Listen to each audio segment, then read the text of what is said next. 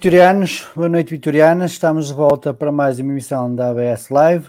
Hoje para fazermos o, o match report do jogo de ontem. Antes disso, e como já repararam na nossa abertura uh, da live, queremos homenagear a natação de Vitória, que conseguiu o feito de conseguir subir à primeira divisão. Era algo que a secção já desejava há bastantes anos, lutaram muito, para eles o nosso muito para eles parabéns e o nosso obrigado por toda a dedicação ao longo destes anos e por terem conseguido o feito para os atletas, para os ex-atletas, para os diretores, para os ex-diretores, para toda a gente que conseguiu este grande feito de conseguir levar a natação para a primeira divisão. Contamos com vocês para que nos continuem a dar grandes alegrias. Dito isto, vamos fazer primeiro o resumo semanal uh, das modalidades de vitória em termos de resultados. Começámos então pelo voleibol feminino que ganhou 3-1 ao Vila Condense. O voleibol masculino ganhou também 3-1 ao São Tirso, entrando assim a ganhar na fase de manutenção. O polo 4 ganhou 16-11 ao Paredes. O basquete feminino de, uh, perdeu 59-49 contra a Quinta dos Lombos. O basquete masculino, novamente mais uma derrota, 77-65 contra o Póvoa. Eh, de realçar que durante a semana passada houve uma mudança de treinador e uma mudança de, de diretor, provavelmente nos próximos jogos os resultados já possam conseguir eh, mudar. Temos aqui algumas vitórias para, para, para a equipa de basquete. Em termos de futebol, temos o futebol feminino que perdeu 2-1 contra o Cadima, os sub-17 que perderam 2-1 contra o Braga, os sub-19 que perderam 3-1 frente ao Passos Ferreira, a equipa B, que perdeu 2-0 contra o Lourosa, numa má edição da equipa de Moreno, provavelmente durante, o, durante a emissão do hoje também vamos falar um bocadito sobre, sobre a equipa B. E os Sub-23 também perderam 4-2 contra o Vizela. Uh, grande destaque de futebol na, na, durante o fim de semana, tirando a equipa principal, foram os Sub-15, que venceram 2-1 o Famalicão e que estão em grande na, na segunda fase do Campeonato Nacional. Dito isto, e antes de chamar os meus colegas, quero só fazer aqui duas, duas notas. A primeira tem a ver com a Assembleia Geral da SAD que vai decorrer na próxima quarta-feira. A informação que temos é que neste momento a administração da SAD já enviou os documentos relevantes para os acionistas. Aquilo que eu faço, aquilo que eu quero, aquilo, o apelo que eu, que eu desejo é que hum, a administração da SAD, que também é, é a direção do, do, nosso clube, e o clube tem 51% da SAD, que disponibilize esse, esse, esse plano estratégico que vai apresentar aos acionistas, aos sócios, como é óbvio, neste, neste momento os sócios não, não, vão decidir nada, o plano já está aprovado por si, porque o clube tem 51% e, como é óbvio, a direção, a administração vai votar a favor, mas acho que por bem da transparência uh, que, que, que, esta direção uh, sempre pregou, uh, que disponibilize os documentos aos associados antes da Assembleia Geral dos Acionistas. Acho que não haverá nenhum problema para os acionistas, até porque a maior parte deles, se não forem todos sócios de Vitória, serão com certeza todos adeptos de Vitória. Por isso, o apelo que eu queria deixar aqui mesmo era que a direção até quarta-feira disponibilizasse o plano estratégico que, que vai ser aprovado na próxima quarta-feira na Assembleia Geral da SAD. Dito isto, e agora falando propriamente do jogo, queria só deixar aqui duas, duas ressalvas. Uh, a primeira tem a ver com, com a fraca assistência do jogo. 6.364 espectadores. Uh, não, é, não é uma assistência de jogos de Vitória em casa, não é. Uh, havia grandes, havia, havia, não diria grandes condicionantes, havia uma condicionante que era fazer o teste. Uh, não vou entrar aqui em discussões se, se, as pessoas fizeram bem, se tinham medo, se tinham receio, porque é que se foram pressionadas no trabalho, não interessa. Muitas vezes vimos para aqui criticar a direção porque não faz nada para, para os sócios Uh, mas às vezes também temos que perguntar o que é que nós podemos fazer para o Vitória. Uh, e 6.364 no jogo da primeira divisão para o Vitória neste, neste momento é um número que a mim me envergonha um bocado. Como eu disse, posso compreender os motivos das pessoas não querem fazer o teste, mas também posso não aceitá-los. Uh, dar uma palavra de apreço à direção, que esteve muito bem, conseguiu criar vários postos para testes, conseguiu fazer parcerias para que os sócios pudessem realizar os testes não foi por causa disso que falhou, foram os sócios que falharam e volto a, a reafirmar. Muitas das vezes criticamos aqui a direção, mas uh, também temos que fazer nós um bocadinho mais pelo clube quando é preciso, quando somos chamados. Dito isto, continuando também a dar os parabéns à direção, a iniciativa da bancada família, uh, com três, três, três zonas de, de entretenimento, digamos assim, para, para as crianças, para os, para os mais pequenos. Uh, o único reparo que faço é que podiam ter feito também essas zonas cá fora, para, para, todas as crianças, para, todos, para todas as bancadas. Acho que as crianças iam, iam, iam gostar. Sei que, por aquilo que já pude ver, no, num plano estratégico está a criação de, de zonas de entretenimento e de street food uh, brevemente na, na, zona envolvente ao estádio. Uh, foi a primeira ação, como é óbvio, quando é a primeira vez há sempre espaço para melhorar e deixo também já aqui, aproveito para deixar então a sugestão para, para alargar essa, essa zona de, de entretenimento de crianças também para o, o, alto, o, o exterior do estádio, digamos assim. Dito isto, vamos então agora falar do jogo de ontem. Vou então chamar os meus colegas desta noite. Boa noite, Pedro. Boa noite, Filipe. Boa noite, Rui. Boa noite, Diogo. Boa noite, Domingos. E boa noite, Daniel, mais conhecido por Dani82 no nosso fórum da Associação Vitória Sempre. Boa noite a todos. Antes de falarmos do jogo, quero-vos perguntar se alguém quer acrescentar alguma coisa em relação àquilo que eu disse, nomeadamente à natação, à questão de, dos testes, à questão da SAD, à questão da bancada família. Se alguém quiser, se não avançamos já para o jogo. Diogo, estás a mandar a cabeça? Eu quero porque eu quero porque foi algo que, que partilhei uh, com vocês e primeiro de tudo uma boa noite a todos e um prazer estar outra vez com, com vocês.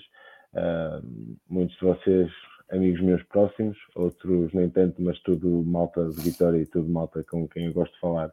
Um, eu só vou tirar um minuto, Paulo, porque até porque já me excedi bastante uh, nas minhas analogias ao que se passou ontem, nem vou falar de jogo, vou falar da, da da péssima resposta que, que nós, adeptos de Vitória, uh, demos àquilo que foi a chamada a mais um jogo.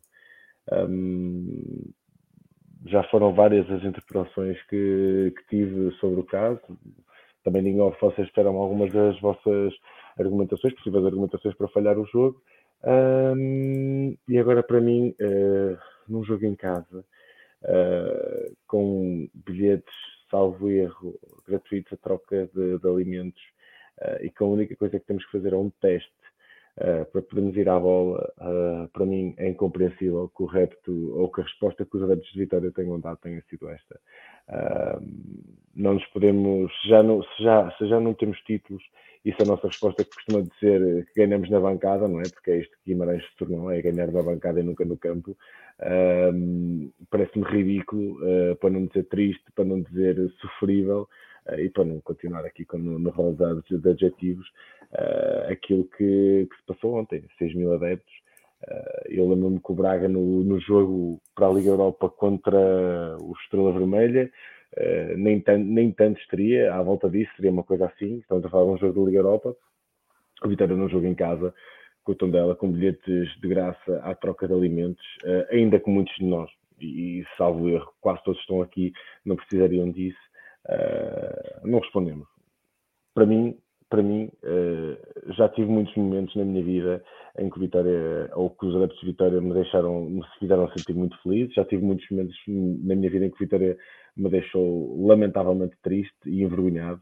Este, para mim, ontem quando estava o jogo pela televisão, como vocês sabem, e ontem quando o Paulo me confirmou o número de adeptos, para mim foi uma derrota, porque se já se os nossos hermanos ali, eh, para além da Morreira, dizem que nós somos um mito, não é?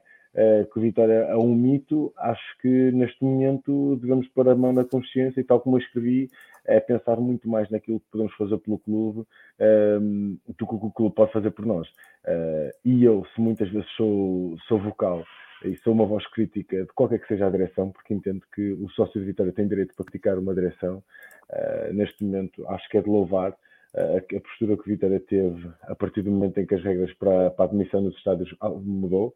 Uh, o Vitória criou condições para os, para os, associados para poderem ser testados uh, com tempo, atempadamente, um, e tudo que possa ser argumentado para à frente, para mim, uh, deixa de entrar em qualquer tipo de equação. Uh, e é só um momento muito triste porque da mesma forma que houve gente que se calhar que, que não podia ir à bola e que queria ter ido à bola, uh, houve gente que preferiu ir ao Penha Club, houve gente que preferiu uh, fazer outras coisas quaisquer uh, do que ir à bola. por isso gostaria que se calhar se alargasse mais este, este tipo de pensamento daquilo que, que o sócio comum pode fazer pela Vitória, porque parece que estamos sempre à espera que o clube faça por nós e, não, e que nós nunca façamos pelo clube. É só isto. Peço desculpa pelo, pela gambulação. Nada. Mas alguém quer acrescentar algum ponto ou dar a sua opinião? Não? Olha, vou dizer que subscrevo Exato. aquilo que o Diogo disse na parte do que nós podemos fazer pelo clube. Uh, muitas vezes nós perguntamos o que é que o clube pode fazer por nós, mas às vezes também temos que perguntar o que é que nós sócios podemos fazer pelo clube.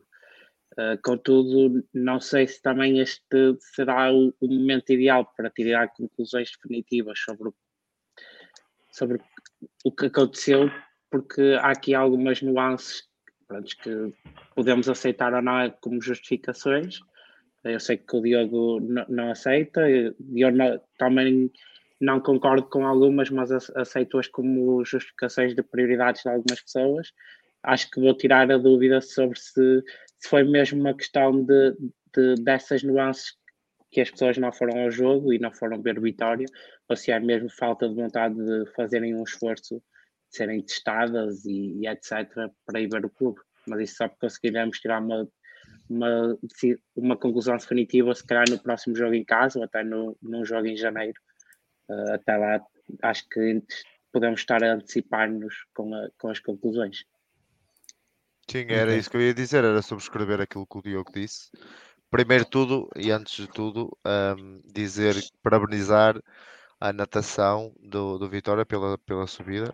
Isso acho que é que subscrever tudo aquilo que disseste, Paulo, e parabenizar também todas as equipas do Vitória que representaram o clube eh, este fim de semana e têm vindo a representar, porque ganhando ou perdendo estão, é sempre o símbolo do Vitória que fala mais alto. Depois, um, ehm, dizer que a direção teve realmente uma excelente atitude em proporcionar aos adeptos, uh, aos adeptos do Vitória uh, estas cabines de testagem e eu infelizmente não pude ir, mas não por motivos de não querer fazer o teste, não poder fazer o teste, por ter compromissos. mas uh, pessoas, familiares meus que foram, disseram que era de acesso fácil, coisa muito rápida, uh, que se conseguiria fazer o teste e com excelentes condições e o que as condições, excelentes condições para aquilo que era possível, que era muito, foi as coisas muito bem facilitadas por, por parte de, da direção.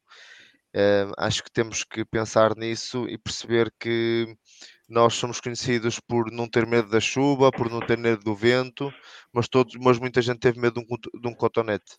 Um, e isso, isso, isso preocupa. Muito bem. Já agora, Paulo, desculpa lá. Uh, eu não, eu não, perguntaste se alguém queria acrescentar, eu não estava a acrescentar porque concordo uh, com tudo o que foi dito, mas já agora queria só dizer duas coisas. Uh, a minha mulher, que não é vitoriana, entrou na sala e começou a ouvir o Eu Ouço sem, sem, sem relato e perguntou logo o que é que se passa em Guimarães. Está-se a ouvir o eco. ela própria, que não é vitoriana, achou muito estranho o, o som que vinha do Estado. E outra coisa só, o Filipe e o Diogo, sei que não era isso que queriam dizer, mas não se trata do que nós podemos fazer pelo Vitória. Porque nós, quando vamos ver a bola, é por nós que estamos a fazer também. Ou é sobretudo por nós, é porque nós gostamos. E quando nós não vamos, é, é porque alguma coisa se passa. E é estranho. É, é estranho o que é que se passa nos vitorianos para não terem tanta vontade ou tanto prazer em ir à bola. E não me parece que seja só uma cotonete. É, para mim é muito estranho. Mas, mas deixa-me só acrescentar uma coisa. Já agora, concordando com tudo que tu disseste, Paulo assim, também tem existido uma política, a política desde sempre em relação à Covid é uma política de terror, uma política de compreensão. É preciso que isto seja dito. E basta olhar para a bancada na Poente, na, Poente, uh, Poente, Poente, que é uh, dos, pronto, normalmente os sócios mais antigos, foi a que estava praticamente vazia. Estava praticamente vazia. Que são as pessoas que pelo menos no tempo que eu tive a, trabalhar na saúde pública, uh, tenha mais relutância em fazer testes ou em, em entrar nesse tipo de, de esquemas pronto, que, que, o governo patrocina. Quando se vive uma, uma pandemia como nós vivemos e ouvimos diariamente as notícias que, que se ouve e uh, carrega-se no fator medo e no fator terror, isso também não assusta todos, mas assusta alguns e depois também eh, nós podemos ver este, nesta semana, neste fim de semana, que as assistências nos campeonatos aqui em Portugal desceram um bocado, não são as comuns. Claro que eu gostava que tivesse muita mais gente, não é? Como todos, mas há pessoas que, que, que já, já não só ouvem o medo, mas já são o medo em si, porque pratica-se tanto esta política do terror que às vezes. Oh, Domingos, deixa-me não concordar contigo. Eu acho que as pessoas já não estão com medo da doença, do Covid. As pessoas estão com medo do efeito de ficarem positivas, em termos de chatice que isso dá. As pessoas já estão a conviver também, muito também, com a doença. Também com isso, não é? Eu Porque acho que o problema. Os empregos, isto é, é, é mais por aí. Fazer teste, que depois está um positivo, tu ali não podes fugir. Há uma série de coisas. Teste, é que tu ali estás registado. É, Exatamente, a questão é mais. Olha, uma verdade que não, não podemos esconder, depois tem o um Natal próximo. Vamos avançar. Daniel, queres, queres uh, também dar a tua opinião antes sim, de avançarmos para a parte de futebol? Uh, boa noite a todos. Uh, é um prazer para mim estar convosco. demorou algum tempo, mas sempre foi possível. Obrigado, Paulo, pela insistência. No seguimento do que disseram, também é verdade que não, no início não queria acrescentar nada, porque desde o Diogo, e, e, passando pelo Domingos, pelo Pedro, pelo Rui, enfim, todos, eu acho que concordo com todos vocês em parte. Uh, pode haver uma perspectiva um bocadinho diferente. Eu tenho a perspectiva que uh, fazer teste só é bom. Acho que não há problema algum. Não vejo qual é o problema, qualquer tipo de problema em colocar o cotonete e está feito. Com isso, eu consigo me proteger a mim consigo proteger os outros e depois é uma perspectiva que pode ser eventualmente diferente aos outros. Uh, eu digo isto porquê? porque infelizmente eu já perdi um familiar na, com a Covid-19. Supostamente era uma pessoa que era saudável, que a partir de tudo corria bem e que isto era só uma gripezinha, como diz o, o uh, presidente brasileiro, não é? Uh, pronto, comigo, na minha família, infelizmente isso não foi, não foi bem apenas uma gripezinha, portanto a pessoa já partiu, supostamente era saudável. Obviamente que por ter esta experiência, obviamente que o meu comportamento, não é? Eh, é condicionado por essa experiência negativa que eu tive. E com isso, eh, eu tento levar a minha vida de uma forma normal, claro que sim, tenho que prosseguir. Eu tenho um menino de 7 anos em casa, eh, tenho família, tenho pais, como imagino a maior parte, ou pelo menos todos vocês, E quero proteger-me a mim e a eles também. Portanto, eu, a história de ir ao futebol e dormir por causa do teste, a mim não me causa qualquer tipo de problema. Vou, até que fico contente que, que as normas sejam essas, porque dá-me alguma segurança. Eu sei que não quer dizer que não possa ser infectado. Eu sei perfeitamente que há sempre essa possibilidade, a probabilidade, blá, blá, blá. Mas a, a, o risco, a probabilidade é diminuta. Portanto, sendo assim, sabendo que vão proteger a mim e aos outros, acho que é uma questão cívica, que é por aí. A assistência dos 6 mil e, e tal, 6 eh, mil e tal pessoas, claro que se eu analisar este número assim, sem contexto, digo, epá, o que é que se passa com os vitorianos? Algo está mal. Uh, mas se analisarmos o contexto de todas as equipas do campeonato, eu sei que nós não podemos só olhar todos para os outros, mas também temos que olhar para os outros todos também. Uh, era curioso termos uma análise do que, é que aconteceu nos outros clubes, não só no Vitória. Claro que o Vitória é um clube. Oh, Daniel, é, é, um bocado complicado, porque tirando o Vitória e os três estrelas, provavelmente os outros reduziram todos a capacidade para 5 mil. Precisamente, precisamente, porque os três, os três clubes ditos maiores, enfim, nacionais, e o Vitória que se junta praticamente a eles, não é? Portanto, são os únicos clubes que, digamos, que se iria refletir este tipo de, de numeração. Agora, o que é que acontece com isto? Eu acho que uh, as pessoas, como dizia o Pedro e bem, as pessoas, eu acho que o próprio estado da equipa desportivo, não é? Em que há altos e baixos, faz com que nós, adeptos da Vitória, eu falo um bocadinho por mim, estejamos um bocado desconfiados. Porque se o Vitória estivesse numa constante lá em cima, nós íamos ao futebol. Não tenham dúvidas disso. Não era um teste que nos impedir de ir ao futebol. Não tenham dúvidas disso. Nós, eh, como diziam, para nós a chuva é sol e blá blá blá. Mas isso não é um blá blá blá. Isso efetivamente acontece. Tem a ver com o amor ao clube. Dizia o Pedro que nós vamos, vamos ver os jogos de Vitória, pelo Vitória, mas por nós. Quantas vezes eu, eu digo, não, não, eu não vejo mais um jogo, estou cansado disto, porque isto desilude. Ainda ontem, com o Tondela, eu estava a ver o jogo, eu não tive a oportunidade de ir ao estádio, infelizmente, e estava a ver um déjà vu. Nós, em cima deles, e, e estava a pensar, vamos sofrer, vamos sofrer, porque isto tem sido a cena do Vitória, não é este ano, é dos últimos anos. E isto causa um certo desconforto, desequilíbrio. Então, se calhar, se o Vitória estivesse numa senda de resultados positivos, ok, é verdade que não está assim tão mal quanto isso, embora eu acho que poderia estar melhor, não é?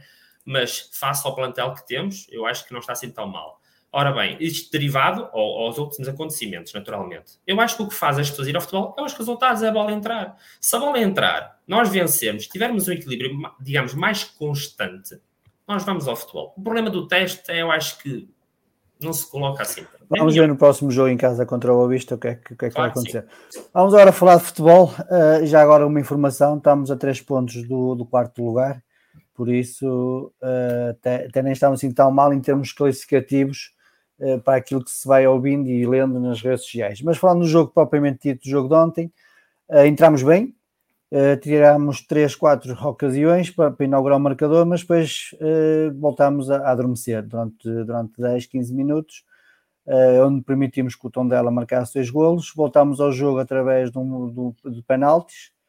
Acabámos a primeira parte 2-2 e depois na segunda parte, forçando um bocadito, lá conseguimos a, a, vitória e até por números, se calhar, que, que enganam um bocadito para quem não, não viu o jogo.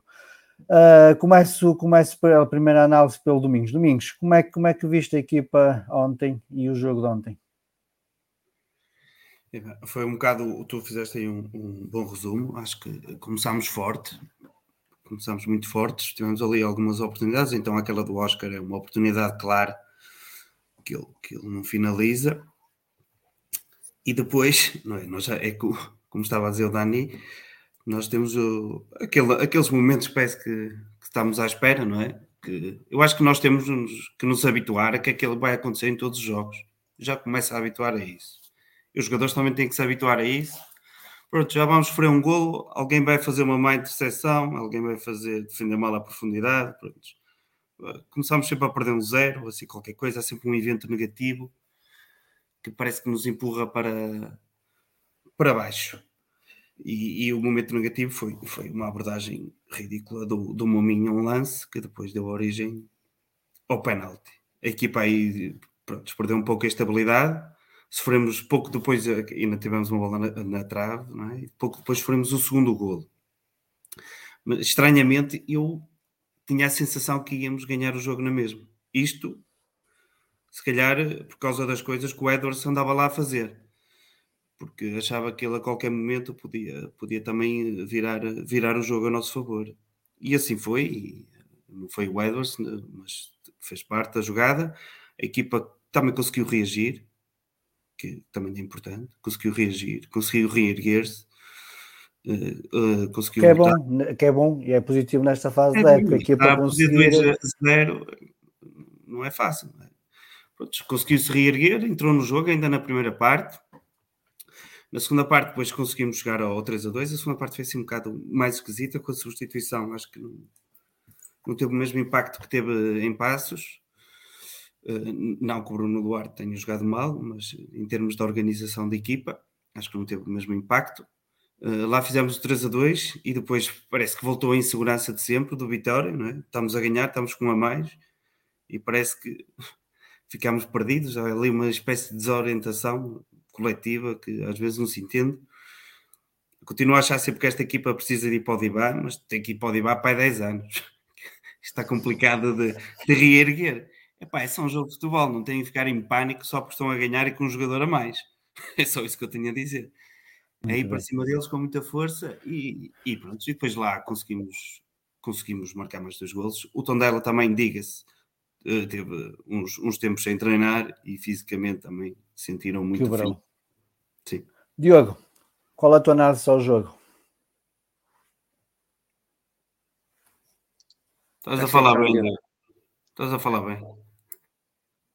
Já reparei que estava, Domingos. Isto estar em mudo. Uh, não, a minha análise ao jogo é muito simples. Acho que o Vitória, hum, a nível defensivo, é, é, é um desastre. É patético é aquilo que, que infelizmente que já nos vem habituando ao longo da época. Uh, não sei, eu, eu comentei, eu comentei no, no fórum uh, que se o Vitória treina processo defensivo, que ele está muito pouco elaborado, porque a forma como o Vitória se partia, ou como a defesa de Vitória partia com aquele rapazinho na frente do Tondela, o João Murilo, salvo, salvo erro, uh, sempre que ele atacava, é surreal. E depois é assim, eu, eu, eu, fiz uma compilação que até mandei a um, a um colega meu que é, que é benfiquista, que diz que o João Ferreira é um achado. Pá, eu fiz uma compilação de posts que estavam lá pelo fórum ontem eh, e que realmente, opá, eu, eu, já nem me lembrava que nós tínhamos tido um Vitor Garcia, pá, mas acho que até o Vitor Garcia uh, e eu que tanto me queixava, que me queixava e queixo-me do saco, mas acho que até o, o Vitor Garcia neste momento pá, me consegue dar mais, dar mais seguranças que o João Ferreira. Depois não é só isso, é, é, é, tudo aquilo que vocês já, já explanaram, que é o Tondela vinha com uma, com, uma, com uma semana atípica, com casos de Covid, com, com um jogo que tinha sido adiado, o Tondela, um, diga-se o que disser, é uma equipa que nunca pode chegar a Guimarães e estar aos 20, 25 minutos a ganhar 2 0 uh, e depois, e depois parece-me que, que, que, que em Guimarães é, pronto, é, é pronto, eu já, eu já, eu já bati nesta tecla muitas vezes, há uma letargia geral uh, instalada há muito tempo.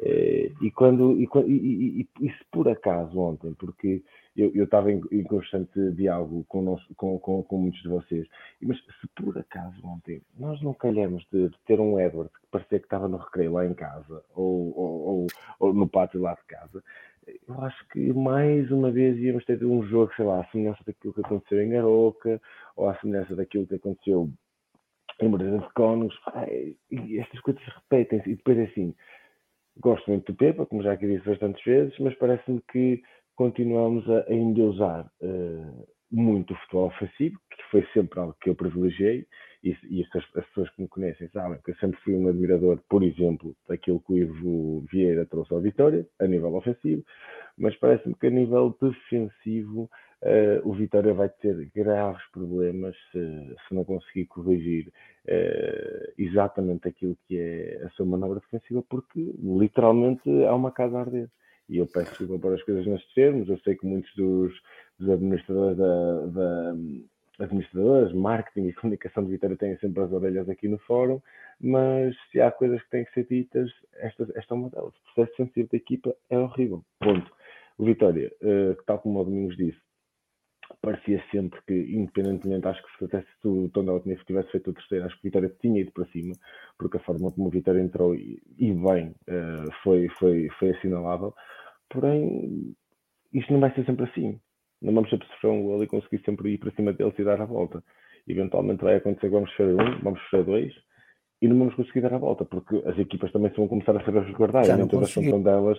Já vemos jogos que não conseguimos. Já vemos, sim, exatamente, mas o que eu estou a dizer é que não vai ser sempre assim, não vamos ter sempre esta capacidade, esta capacidade de resposta e ao mesmo tempo há uma coisa que para mim é mesmo muito importante que é pá, um gajo não pode, é isto, não podes sofrer em casa dois gols aos 20, 24 minutos ou 25 contra ela. Não podes, ponto.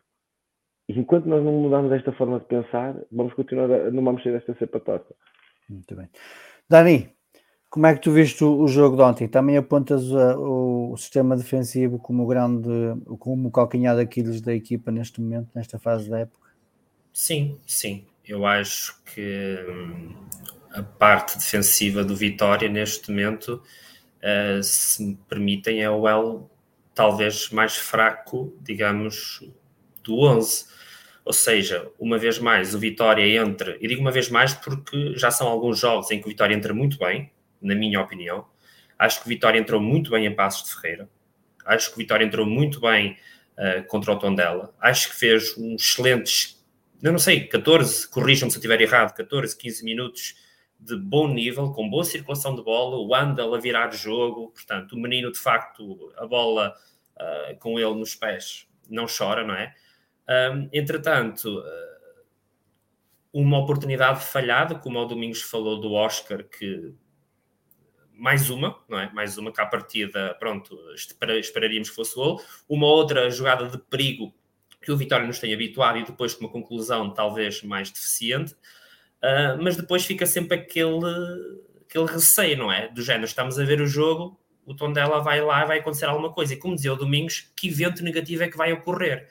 Porque já começamos a ficar habituados, não é? Ou o Momino escorrega, ou, um, enfim, uh, ou o Tony tem uma entrada mais impetuosa, ou falha um corte, ou, enfim. Não é, não é que eu acho que ambos os centrais de Vitória sejam fracos. Eu acho que tem ali potencial. Mas, de momento, neste momento, eu acho que é a zona mais fraca do Vitória. Reparem, é fácil marcar golos ao Vitória. Fácil. O jogo ficou 5-2, certo? Mas ninguém ficaria espantado se o Tondela marcasse nos 4 ou 5 golos. Eu creio que concordam comigo, porque o Tondela tem a excelente hipótese, com menos uma unidade, de fazer o 3-3. Não sei se recordam com o Tiago Dantas. Tiago Dantas, exatamente. Portanto, ali... de um livro marcado rápido, mais um. Portanto, o que é que acontece? Dá a sensação que a equipa do meio campo à frente. Nem foi, assim, nem foi assim tão rápido. Isso ou é seja, que foi mais assustador. Precisamente, ou seja, a, a, a equipa do meio campo à frente carbura bem, sem dúvida alguma. Há momentos de jogo que desaparece. Quando o Tondela marca o primeiro e o segundo, tal e qual como o Passos Ferreira e o Pepa, na minha opinião, teve uma excelente análise, como também teve aqui neste jogo com o Tondela. Portanto, eu partilho inteiramente da análise do Pepa. Um, o que é que acontece? O Vitória sofre o primeiro e o segundo e parece que desaparece tudo. Ora bem, ao contrário do Domingos, eu fiquei com medo outra vez. Pensei, pronto, já sei, vamos empatar o jogo, ganhar é mais de três pontos que eventualmente iríamos, podíamos ter ganho e nos aproximar. Felizmente as coisas, a sorte esteve um pouco do nosso lado, mérito também, porque eu acho que a vitória é inquestionável. No cômputo geral, a vitória esteve mais do que o tom dela, mas também quero parabenizar a atitude do tom dela. Casos de Covid, gente, eles, eles pegaram nos 2-0, eles não se enfiaram lá atrás, vieram para cima da vitória, quiseram jogar futebol positivo e, como dizia o Diogo, uh, eu também sou fã do Ivo Vieira na, na componente ofensiva e o Pepa também trouxe um também traz um pouco deste estilo de jogo. E para mim o futebol é isto: é positivo, é baliza, baliza, baliza, baliza. O problema é que depois tem que ser equilibrado lá atrás. E o Vitória, nos últimos jogos, tem apresentado alguns déficits nessa zona. De resto, eu acho que a corrigir isso, o Vitória tem muito potencial para, uh, para crescer, na minha opinião. Muito bem. Filipe, tu uh, também foste um dos que andaste a mandar muitas mensagens durante o jogo, também a queixar-te da parte defensiva. Uh, queres explanar as tuas ideias? Claro, um, eu acho que o jogo de ontem foi um exemplo claro daquilo que é o, o, o problema do Vitória Estado. Não é falta de capacidade para, para jogar bem e jogar futebol positivo, até em momentos dominar é, em tranquilidade, ou seja, o Vitória começa a perder-se no jogo quando falha um, dois passos, o que é, o que é um, bocado, um, um bocado inacreditável. E depois é sobretudo a questão de que no próprio ataque de Vitória, o Vitória vive de rasgos e o ataque posicional de Vitória é inexistente. Vitória em ataque posicional não é uma equipa não é uma equipa trabalhada, ou se o é, não, não demonstra em campo. O que aconteceu ontem com o Tondela para mim foi muito, muito claro. Um, o, o Tondela vinha com a estratégia que era perfeitamente normal para quem não tinha trabalhado durante uma semana e que é uma estratégia normal de quem cabe em Guimarães maior parte dos jogos, maior parte das equipas neste caso, que é uma estratégia de jogar nas transições, nas transições rápidas e com um, dois toques chegar, chegar à nossa baliza. E como um ataque posicional de vitória, é um ataque em que os jogadores ou se afastam todos da bola, ou vão todos juntos ao mesmo tempo, dar apoio ao jogador que tem bola e se disposiciona no campo. Isto permite que depois, quando o adversário recupera a bola, saia numa transição rápida e tudo o que encontre pela frente são autoestradas. Todas as situações do Tondela, é verdade que o primeiro gol do Tondela nasce de uma, primeiro de uma má abordagem do Mumini e depois outra do, do Borevkovic. É verdade isso tudo. Mas aquela jogada é, é o sinónimo de tudo aquilo que está mal do Vitória, porque o Tondela sai naquela jogada e tudo o que tem são autoestradas para, para sair no contra-ataque e opções para meter a bola. O jogador Tondela meteu a bola onde meteu, mas se tivesse virado a bola para o outro lado, tinha outra opção.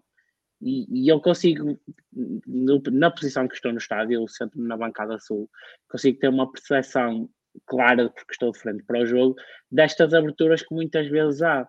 Há uma jogada já depois do jogo, jogo que já depois de Vitória está a perder um 0 ou 2, em que o Tiago Silva tenta fazer um, um passe por cima do central do Tondela para o Estupinhar, porque ele já não sabia o que havia de fazer à bola, e tentou meter a bola por cima do, do central Tondela, e o central Tondela, com corte de cabeça, lançou um contra-ataque, porque todos os outros mais vitórias estavam disposicionados, desde os extremos aos laterais, uh, ao trinco, ao médio centro, estavam todos fora de posição, e o Tondela rapidamente, com um, dois passes, chegou ao ataque.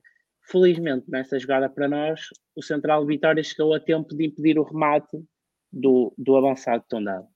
E isto é o problema de Vitória. O problema de Vitória não é os ataques de transição. Aliás, ontem viu-se que depois de Vitória estar a ganhar e, e o Tondela ainda por cima a menos ter que se abrir um pouco mais para vir atrás do jogo, Vitória conseguiu encontrar os caminhos. O problema de Vitória é quando tem que jogar em ataque posicional e não pode fazer em transição.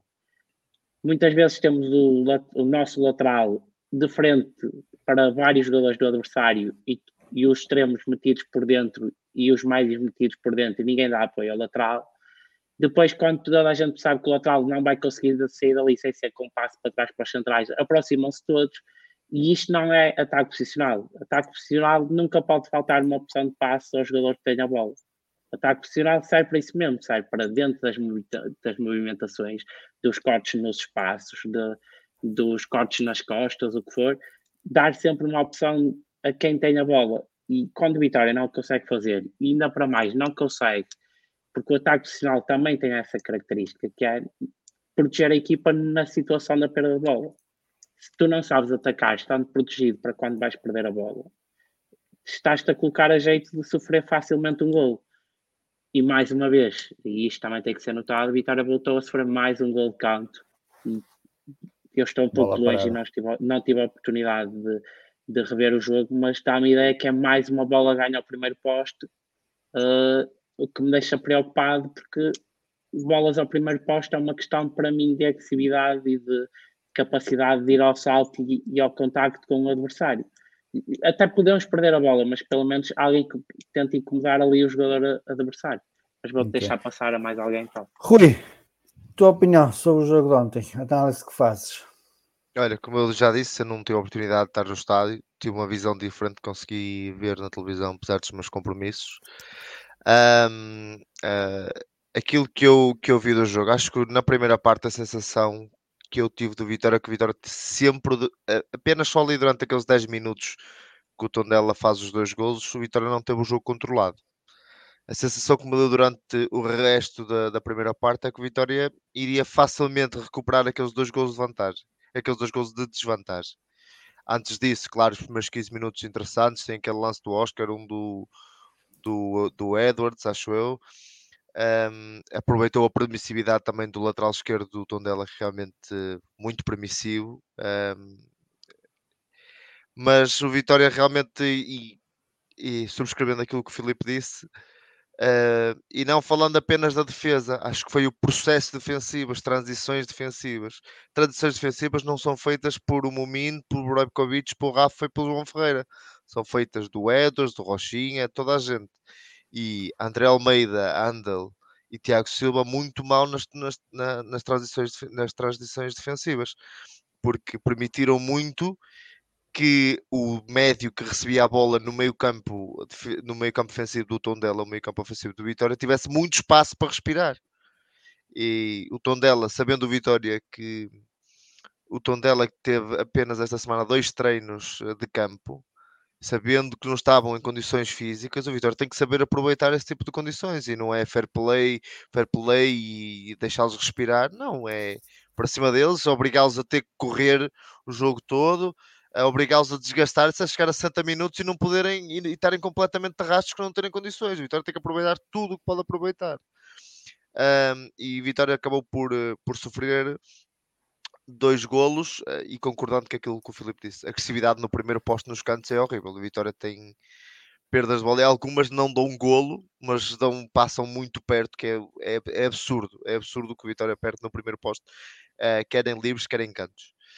Uh, em termos ofensivos, uh, durante a primeira parte, uh, gostei muito do Edwards. É impossível não gostar do, do jogo que o Edwards faz, porque cada vez que ficava na bola, o defesa esquerdo do, do Tondela não sabia onde é que sabia de meter. É literalmente assim.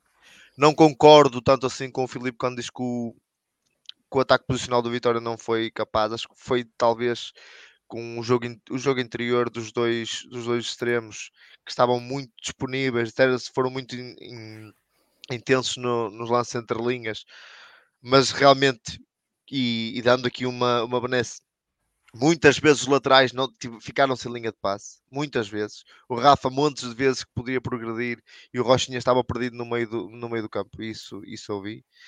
Uh, na segunda parte, com a mudança do, do sistema, acabamos por, eh, ainda na primeira parte, empatar o jogo de forma justa.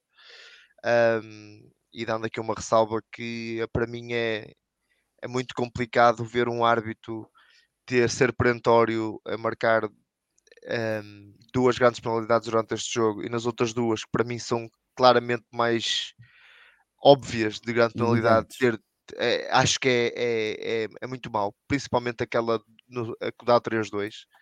Um árbitro não ver isto, estarem quatro homens em campo, quatro árbitros e não conseguirem ver, tem que ser um senhor que acho que toda a gente no estádio percebeu que o homem cortou a bola com a mão. Mas um, o Vitória conseguiu fazer o 3-2. Acho que a partir do 4-2 matou completamente o jogo. O Tondela também já não tendo pernas, não tendo capacidade, o Vitória controlou o jogo. Acho que a primeira parte mostrou, mostrou muitas coisas boas, mas também muito, mostrou muitas coisas más. Dizendo que o Andal na primeira parte, do aspecto ofensivo, foi muito interessante as variações de jogo, muito, mas do aspecto defensivo, transições defensivas, uh, pecou muito e também por isso talvez a substituição em intervalo. Pedro, tua opinião sobre o jogo? Olha, eu acho que hoje discordo de quase toda a gente. Um, ou por outra, concordo em alguns aspectos, mas discordo Não, mesmo, se criamos aqui um bocado de discussão. Uh, até porque eu acho que a análise pode ser estrutural ou conjuntural. Em termos estruturais, o Vitória já teve a melhor defesa do campeonato. Uh, e eu acho que o Pepa começou, como disse, a, a trabalhar muito o processo defensivo. E o processo defensivo de Vitória já esteve muito melhor.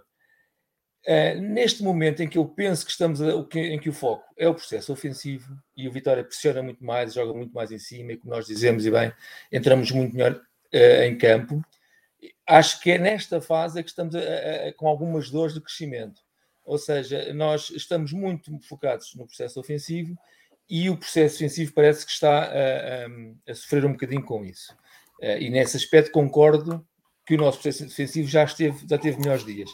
Mas neste jogo em particular, não parece que tenham sido só bem as transições uh, defensivas que tenham corrido mal.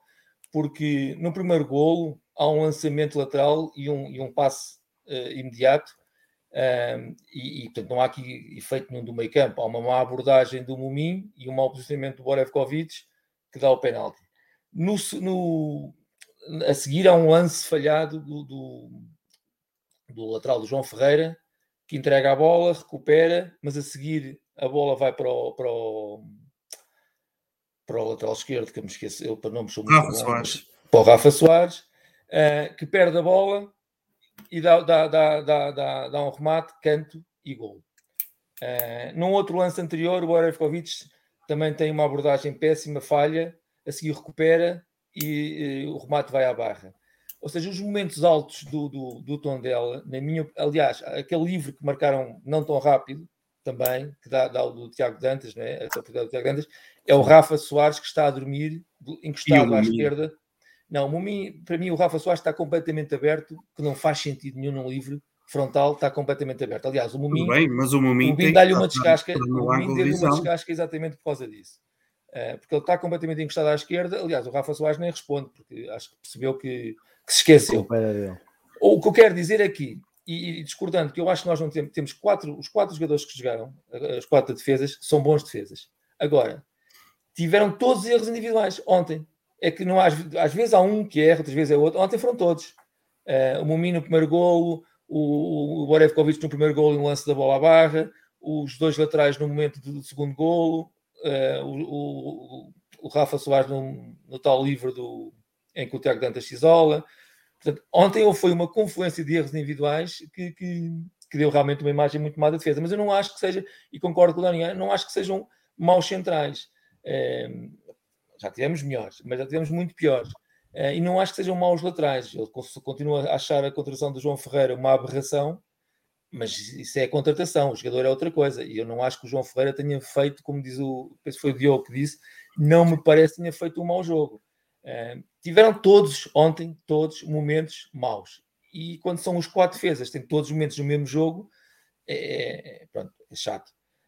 Um, mas oh, Pedro, isto, desculpa, oh, Pedro, posso só fazer o que eu acho? Eu acho que o João Ferreira, do ponto, de vista, do ponto de vista ofensivo, acho que teve bastante bem. Foi um jogador até muito interessante, ofereceu muitas soluções ao Vitória do ponto de vista ofensivo. E depois defensivo, Defense... para além desse erro, que mais erros teve?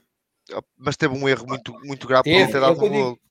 Não, podia e deu. Podia e deu. Podia e deu. Ó Pedro, deixa-me só dizer isto. Para mim, nós encontrarmos espaço para criticar o João Ferreira neste jogo Pá, é, é assim. Eu não consigo. Ó, o Rafa Soares faz um jogo. O Rafa é o que eu estou a dizer. O João Ferreira fez melhor jogo com o Soares. Exatamente, o Rafa Soares deve ter feito os piores jogos. uh, e uma pessoa mas... ainda consegue arranjar espaço para criticar. Se calhar mas, teve menos erros na defesa. E foi tem um erro que tu mencionas. É verdade, mas até um erro que ele próprio vai, vai compensar. Vai recuperar, exatamente. E depois há um outro erro do Rafa Soares que dá origem ao canto. Mas o Rafa mas Soares é aborda. Mas, ó Domingos, é isso que eu estou a dizer. O que eu quero dizer aqui, uma coisa é análise estrutural ou, ou, ou, a longo prazo. Não me parece que nenhum dos defesas, o Rafa Soares para mim é um excelente defesa esquerdo, ou um bom defesa esquerdo, pronto. Um, os centrais são bons centrais e o, e o, João Ferreira tem jogado bem à direita. Agora, tiveram erros, tiveram, mas uma coisa é a análise do erro, outra coisa é a análise quase da qualidade do jogador. E eu acho que, que e outra coisa é acharmos que o João Ferreira não devia ter vindo, como eu acho, não faz sentido a contratação, mas não quer dizer que eu não acho que ele tenha jogado bem ou mal. Eu acho que ele, que ele não jogou mal e tem jogado até razoavelmente bem um, ehm, quando, quando, tem, quando tem entrado, uh, sobretudo nos últimos jogos. Mas não acho que o Vitória tenha uma má defesa. Tem, teve ontem muitos erros ao mesmo tempo. Mas como disse o Dani, se não me engano, se calhar não foi, mas pelo menos pareceu-me, ou, ou, não, foi o Rui, desculpa. O Vitória teve quase sempre o controle do jogo. Um, há ali um momento realmente de, de dois ou três contra-ataques. Não é contra-ataques, uh, lances perigosos, que são estes que estão quase sempre no, que têm sempre origem quase em erros individuais. Mas quase sempre o Vitória teve, teve o controle do jogo. Agora, que não fez um grande jogo, não. Até acho que fez um bom jogo quando não estivemos a ganhar, no momento em que passamos a ganhar 3-2, parece que, que, nos perdemos, deslumbramos, tivemos pena, não sei, mas uh, houve ali um, um momento em que, que jogamos muito menos, uh, quando podíamos ter caído em cima deles. Agora acho que merecemos, não tenho dúvidas sobre isso. Muito bem. Eh, só para responder. Espera aí, Filipe, deixa-me só responder aqui ao Helder Oliveira em relação ao André André, continua lesionado na coxa direita, pelo menos foi o boletim clínico que o Vitória colocou no site oficial, por isso temos que aguardar que ele recupere. Queres acrescentar alguma coisa, Filipe? Quero, uh, quero discordar do Pedro quando ele diz que o Vitória teve o domínio uh, total do jogo, excetuando ali 10 minutos.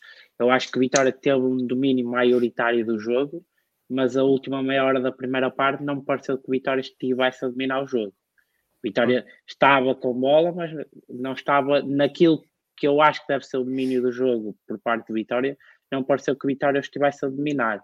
Ou se, se, está, ou se quiseres que ponha assim, talvez estivesse a dominar, mas estava a ser um domínio consentido e sem grandes problemas. E, e aliás, os penaltis, principalmente o primeiro penalti no do Vitória, que, o que dá o 2-1, nasce de uma infantilidade de defesa do Tondela, não nasce propriamente de, de uma jogada bem construída do. Oh, Filipe, como, como os gols deles. Como os gols oh, Sim, exatamente. Oh, oh, Filipe, oh, Filipe deixa-me deixa discordar de ti. A jogada bem construída na esquerda entre o Rafa e o Rochinha e é um cruzamento do Rochinha que depois vai dar depois o relance, sim, desenvolve, mas é uma jogada bem construída. Eu, o que eu disse não é o domínio, disse que o Vitória controlou o jogo, pareceu o Vitória sempre muito confortável no jogo. Nunca, nunca vi o Vitória, teve ali uns 10 minutos, pareceu desconfortável. Vitória oh, é normal. Confortável por uma razão simples. A estratégia do adversário era só criar desconforto na transição.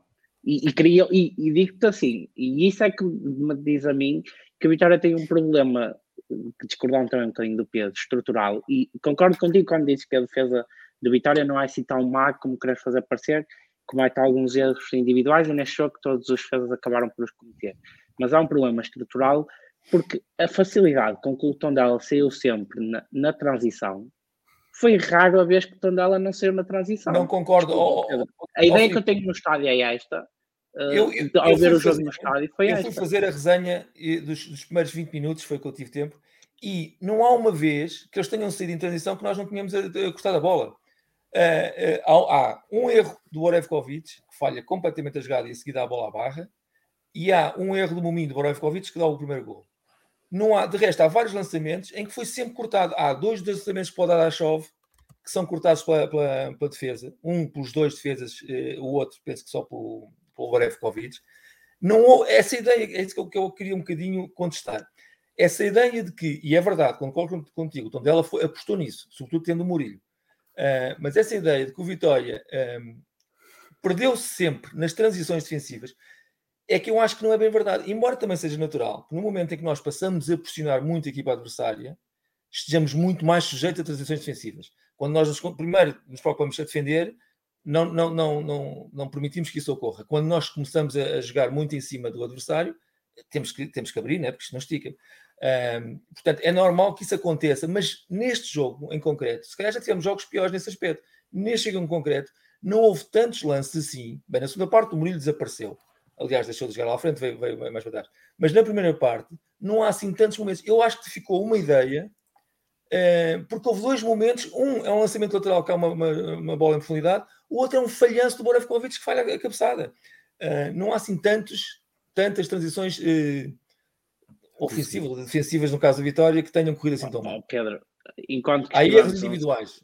Nos é primeiros, 15 minutos, nos primeiros 15 minutos, concordo que a Vitória dominou o jogo e, e, e mesmo que estava a controlar as transições que estão dadas mas depois daí, e enquanto que esteve o jogo 11 para 11, depois de tu dás para 11, só, só houve aquela situação Sim. do Tiago Dantas e.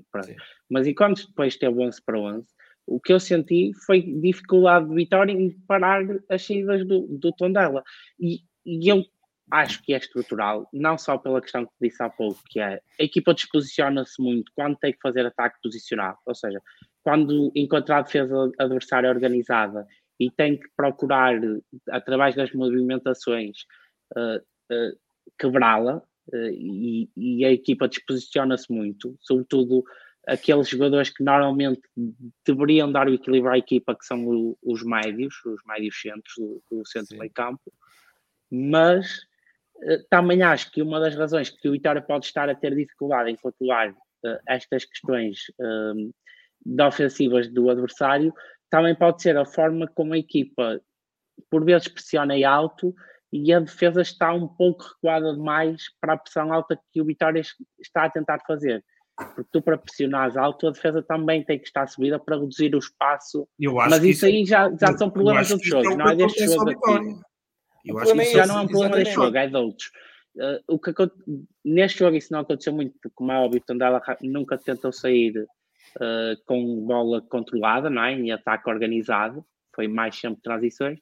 Noutros jogos, um dos grandes problemas de vitória defensivos, e, e isso é estrutural, é que a equipa, quando tenta pressionar alto, tens aqueles momentos em que vai um jogador sozinho e os outros não acompanham, mas maior parte das vezes, mas quando vão todos, que é isso o objetivo da pressão aí toda a gente, a defesa está, tem um gap muito grande em relação ao meio campo e aos jogadores que estão mais avançados e criar ali um buraco. Mas não é culpa da defesa, grande. é culpa do ataque. Porque vou dizer o que eu quero dizer: quando tu metes 5 ou 6 jogadores a pressionar na área adversária, a defesa não pode subir do meio campo. A defesa tem que parar no meio campo, porque a seguir é fora de jogo. Não há fora de jogo. Portanto, a defesa tem que parar no meio campo. Quando tu metes 5 ou 6 a pressionar na área, fica-te aí, sim, tens razão, fica-te um grande espaço entre a defesa e o, e o ataque. Portanto, tens que ligar ao Klopp, então, que ele não sabe dessa. dessa não, não, tem, ele tem outros jogadores. Ele tem outros jogadores. A diferença é essa. a questão é essa. É que, eh, os treinadores, por exemplo, e isso eu não tenho muito essa diferença. Eu acompanho o Manchester United, não tanto com a vitória, mas quase tanto. E a diferença que eu notei na troca de treinadores foi sobretudo essa: é que a pressão alta do Manchester United agora surte mais efeito, porque os centrais estão metidos a, a não digo a meio do meio campo do adversário, mas a um terço oh, do meio Filipe, campo do adversário. Filipe, o primeiro gol do Tondela, onde é que estão os centrais? É um metro do meio campo. Eu acho que isso até foi uma correção que ele fez, só que aí expomos sempre as costas e aos contra-ataques rápidos, ainda para mais com avançados como o Murilho, que, que, que tem, o que tem a principal qualidade é a velocidade e, e aproveitam muito bem isso. Os centrais de Vitória estavam junto à linha e estavam muito mais próximos da linha do meio campo. Isso não tenho a menor dúvida que o Vitória fez. Agora, se falha alguns processos, é normal, até porque tem alterado muitas vezes os jogadores do meio campo. Ainda faltam ali, um, às vezes, afinar uma outra dinâmica. Depois também há aquelas situações que é o Andal aos 7 minutos leva um amarelo por um encosto, que condiciona às vezes a, a, a, maneira como se faz a pressão. Sim, Qualquer jogador de Vitória que dá um toquezinho no adversário pode vir para a rua, não é?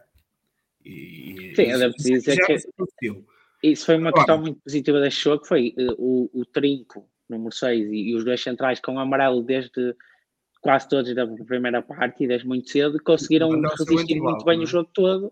Sim, mas os outros dois conseguiram resistir bem o jogo todo e não se colocar em situações de, isto, isto faz-me lembrar um bocadinho o ano passado, quando nós estávamos com o João Henrique e, e fizemos uma primeira volta até razoável, e depois, pá, quando ele quis, se calhar, jogar o futebol para o qual não tinha jogadores, aquilo colapsou.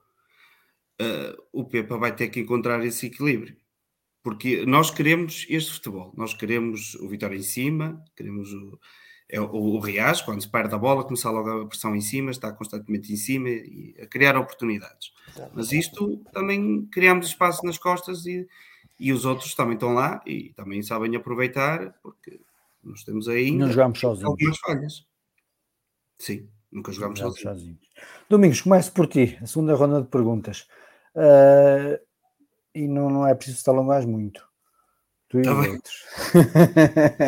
não, é, é, não, não, é uma pergunta assim. Como é que viste a substituição do, do, do Amaro pelo Moninho? Concordaste com ela? Eu, eu sabes que não, não. É? Se eu achava que o Amaro nunca, nunca, nunca iria, iria sair do 11, tendo em conta o, o nível que tinha apresentado, claro que precisava de algumas correções, acho que falta alguma agressividade no duelo 1 contra 1 às vezes aproximar-se um bocadinho mais, mais do avançado e condicionar o remate ou a decisão, não, não, não em cima ao ponto de fazer falta, mas condicionar um bocadinho mais. Acho que lhe falta isso no um contra um, mas no que respeita à movimentação, à defesa da profundidade, ou mesmo a sair a jogar, tudo, eu, pá, eu acho simplesmente que ele é melhor. É melhor que os outros. Uh, em relação ao Oscar, acho que não há grandes, grandes, grandes, uh, Opa, grandes é assim, a fazer, né? é preciso muita coragem para tirar o Bruno.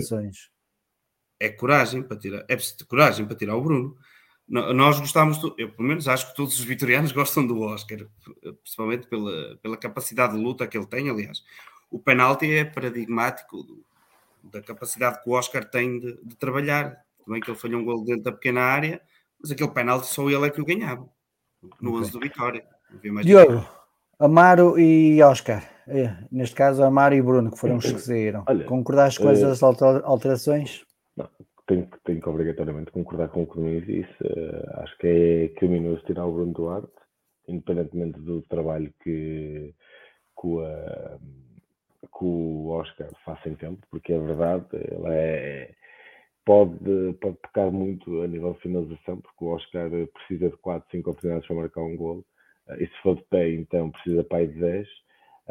Um, entre o, entre o, o, Bruno, o, o Amaro e o, e, o, e o Mourinho, eu confesso que aqui acho que a situação é um bocado mais, mais delicada, porque o Amaro, vejamos, fez, fez pouquíssimos jogos nesta temporada. Uh, eu sou, gosto muito do rapaz, muita qualidade, mas muita qualidade. Porém, acho que nesta altura, e tendo em conta índices físicos, e, e vou-me focar só nos índices físicos, acho que o Munim uh, apresenta-se melhor que, o André Amaro. Embora, e tal como já semana após semana saibamos, o Munim faz sempre a sua muninzada num jogo. Uh, umas vezes resulta em gol, outras vezes não resulta. Mas lá está, é uma situação ou uma posição onde o Pepa se calhar terá que explorar no mercado de inverno para garantir uh, pelo menos uma posição ou um jogador que, que, garanta, pronto, que dê mais estabilidade e, e mais garantias de, defensivas. Embora, e sem, sem, sem qualquer uh, pronto, sem, sem qualquer desprimor para qualquer um dos jogadores, não gostaria de ver nem o André, o André Amaro ser queimado, porque é um jogador com muito futuro e com grande margem de progressão, uh, e o Monim, como, como todos sabemos, é um, é um ativo uh, para rentabilizar e para potencialmente sair. Nunca será um tap-soba, ou muito me engano, nunca será um tap-soba, e até como já alguém disse aqui no, no, entre nós, nem todos os anos vamos ter um tap-soba, mas pelo menos que, que, se rentabilize aqueles que, que temos dentro de portas. Okay. Rui. Olha, em relação ao Oscar, eu acho que não preciso falar, porque já sabes que eu sou um fã acérrimo do Oscar, acho que é, Estás a brincar com o. Não, não, carreguei sem querer. Ah, é falar em relação ao Oscar. Bruno Duarte carregou no microfone.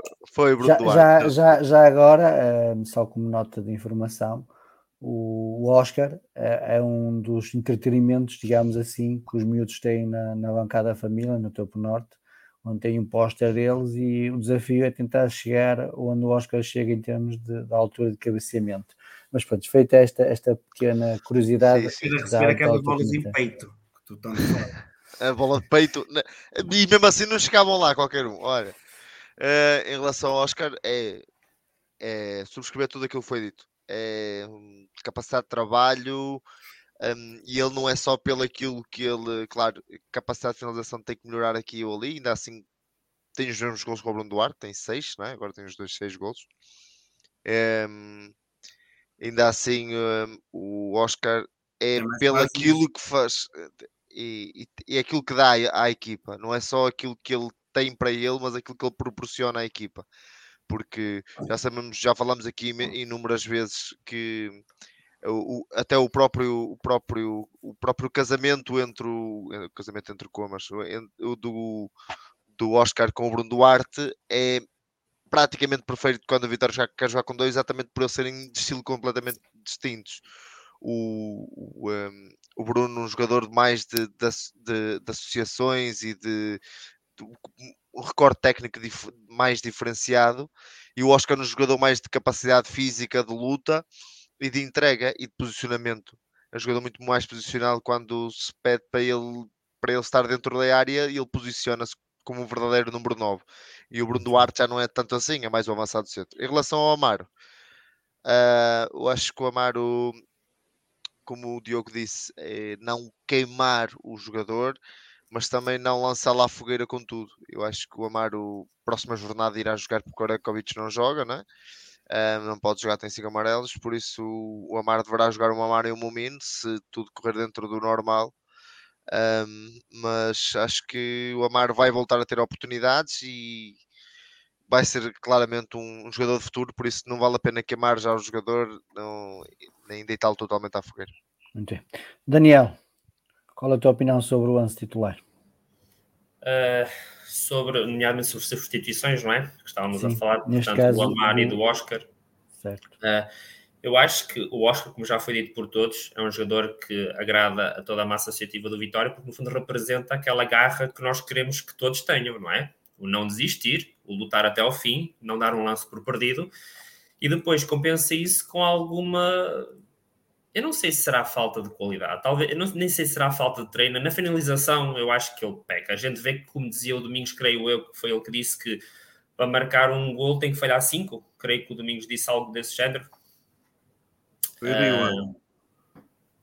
fio, pronto, fio, Daniel. Recupera 10. Tranquilo, tranquilo. Pronto, Recupera okay. exatamente.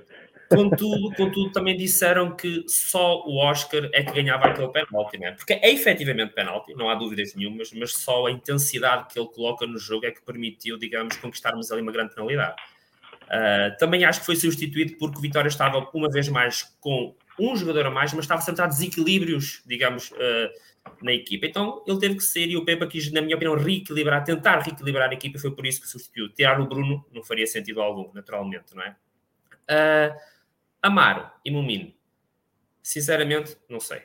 Não sei. Eu não consigo dizer qual o central que está mais apto neste momento para jogar a titular. Umas vezes penso que é o Amaro, que dá boas indicações. Outras vezes acho que o Mumino tem aspectos muito interessantes, como outras vezes também me assusta uh, de forma incrível, não é? Não consigo perceber algumas, uh, alguns comportamentos em campo. Mas também reparem, o Pepe é que trabalha com ele todos os dias, treina, certamente ele, ele saberá melhor do que nós todos, não é? Uh, digamos, o trabalho diário que cada um desenvolve e para isso Uh, se calhar por isso é que optou pelo Mumina. Além disso, o Amaro tem uma, na minha opinião, tal como os outros jovens da formação do Vitória, tem uma margem de crescimento muito grande e eu penso que será por aí. Eu acredito que, tal como o Mino também, possa haver grande potencial, mas não, estou, não sou capaz de dizer neste momento quem é que colocaria a titular na, a centrais no Vitória. Quando o Tony chegou, deu-me ali um certo alento, pensar, pá, até que enfim parece que vamos ter ali um patrão na defesa, não é? mas depois houve aquele, aqueles jogos menos conseguidos, nomeadamente contra o Benfica, em casa, e já, me ficou, já fiquei meio reticente. E na outra enquanto o Tondela, uh, há pouco, acho que foi o Filipe, dizia que a equipa, apesar da amarelada muito cedo, conseguiu evitar, mas eu fiquei com receio, porque há uma entrada ou outra do Tony que se pôs a jeito, na minha opinião, pensei, nós, eu pensei, nunca, nós nunca vamos acabar o jogo com 11 jogadores, nunca vamos, é impossível não é? Ainda por cima da forma que estávamos a jogar, eh, era fácil haver uma expulsão. E depois os árbitros, curiosamente, contra nós, eh, da mesma forma que é fácil marcar gols ao Vitória, também parece que é fácil dar amarelos ao Vitória. O amarelo ao Andel, pá, quando comparado com outros amarelos, eu não consigo entender o critério. Mas pronto. Sobre substituições, é isto que tenho a dizer, não tenho okay. mais a acrescentar. Pedro, troca do é, Amário com o Bruno. Em relação às opções iniciais, não é? é eu, eu separo-as. É, eu acho que é muito mais natural a troca do, do Amaro pelo Mumin do que a do Bruno do que o Bruno pelo Oscar. E porquê é que eu digo isto? Porque o, o Mumin não jogou na semana passada porque não porque estava hum, castigado, não é? Penso eu. Estou a dizer bem, exatamente. Hum. Portanto, a opção do Amaro foi para suprir uma, uma, uma falta, uma falha do, do Mumin. Uh, não, mas o Amaro já vinha a ser titular seja por falta do Muniz, seja por falta do Borakovic. o Borakovic não estava a jogar. Ou seja, o que eu quero dizer é que o, para, para o Pepa há uma dupla centrais encontrada. É, é o Mumin e o Borevkovic. Joga outro quando um destes dois não pode jogar. Uh, e, e, o Amar jogou antes, porque não, não, não pôde jogar o Borevkovic. O, no, no jogo passado não, não jogou o Amar porque não podia jogar o Mumin assim que estão os dois disponíveis, põe os dois a jogar. É, Parece mais natural. Não estou a dizer que concordo ou não concordo com, em, termos, em relação à avalia dos jogadores. Embora também possa dizer que, para mim, o Mumi é melhor do que o Amar neste momento. O Amar poderá ser, e, e também, é, na minha opinião, o outro central poderá fazer dupla com o Mumi se ambos ficarem cá é, mais antes. Será a melhor dupla centrais dos que temos. É, neste momento, ainda não é. Em relação ao Oscar, já acho menos natural, porque na semana passada a opção foi no, no, no, Bruno Duarte, que acaba por fazer um grande jogo e foi substituído. Só, só encarar, encaro isto como uma questão de rotação. Se for explicado internamente que é uma questão de rotação, podia perceber. Mas em relação a, a, ao jogo da semana passada, a troca do Bruno Duarte pelo, pelo Oscar parece-me menos natural, sinceramente. Ok. Filipe, a questão da, da aposta na formação. Não, acho que aqui não, não, esse caso nem pode ser chamado. Acho que o Amar não conseguiu ganhar lugar. Uh, como o Pedro disse, e, e, concordo com ele, o Pepa definiu que o Borevkovic e o momento são a dupla que lhe dá mais garantias, uh, ou tem isso como definido. Uh, quando não está, dá oportunidade ao Amaro, que saltou aqui uh, para terceiro central. Jorge Fernandes parece estar definitivamente proscrito. Mas o Amaro não conseguiu nos jogos que teve, em que o Borevkovic não, não esteve, e depois na semana passada com o Borevkovic, se calhar fazer o suficiente para convencer o Pepa que, que merecia manter-se. Regresso do Mineral que já esperava, não, não me surpreendeu.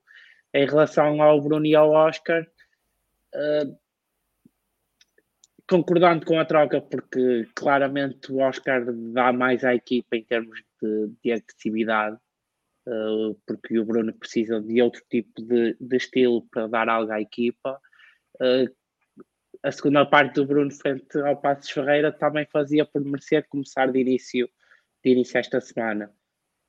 O Pepa decidiu colocar o Oscar, acho que também o jogo acabou por dar razão, porque o Oscar foi importante naquilo que foi a recuperação do Vitória, porque foi, foi o primeiro a não, a não baixar os braços e a, e a continuar a lutar. Um, agora, e depois certamente falaremos sobre isso, não parece que a ideia do 4-4-2 vá vingar sempre que, que, seja preciso ou sempre que seja Sim, vamos começar, a, vamos começar a, a, a, nova ronda precisamente por aí, até porque o Pepa no final do jogo admitiu que a equipa, na opinião dele, teve melhor em 4-3-3 que propriamente em 4-4-2.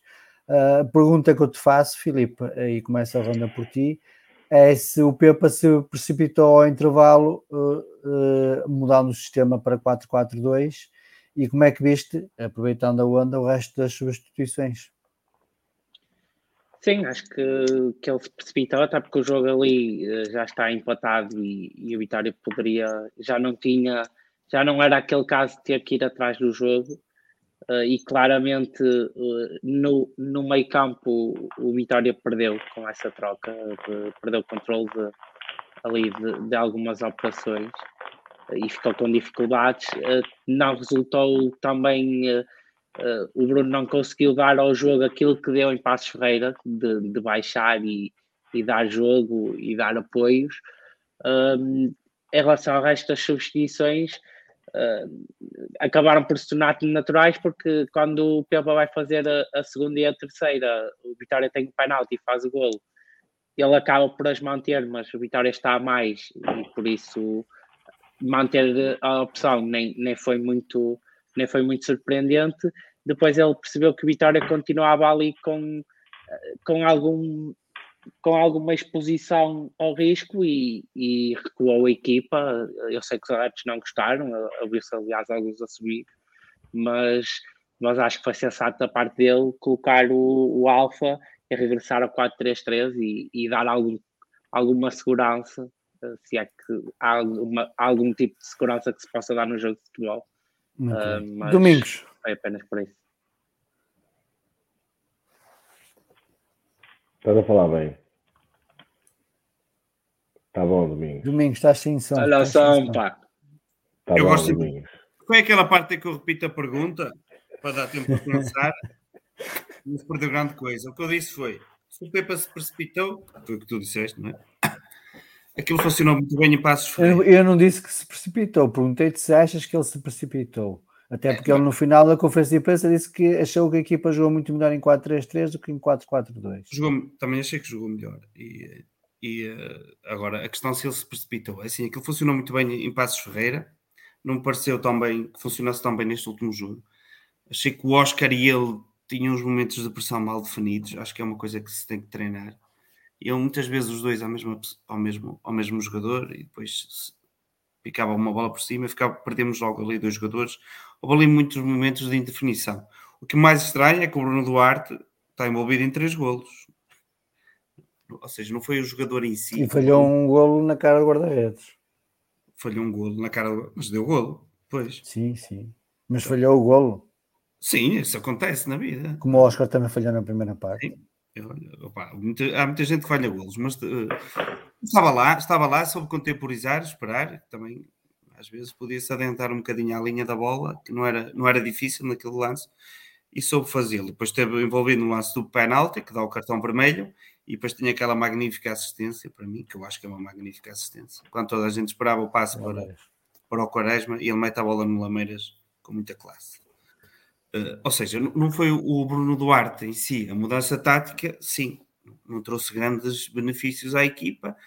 Uh, teve ali alguma dificuldade em pegar o jogo, o Pedro não concorda, mas eu acho Vou que. Vou já dar a voz. Por comparação com o Passos Ferreira, acho que perdemos um bocadinho uh, a intensidade na pressão e o cair em cima, em passos. Em, passos, foi em relação ao resto das substituições em relação aos restos, é assim, o, o Alfa Semedo entrou para dar o equilíbrio e equilibrou, e equilibrou, porque havia ali uma zona, uma zona morta no nosso meio campo que não aconteceu em passo. Uh, os nossos médios não, não, não recuaram tanto, não fecharam tão bem aquele espaço e o Alfa entrou, entrou bem. O Quaresma também não entrou mal. Eu acho que o Quaresma nos últimos jogos tem entrado bem, tem funcionado bem e tem correspondido bem. Até, até tenho ficado agradavelmente surpreendido com, com o futebol que ele tem apresentado.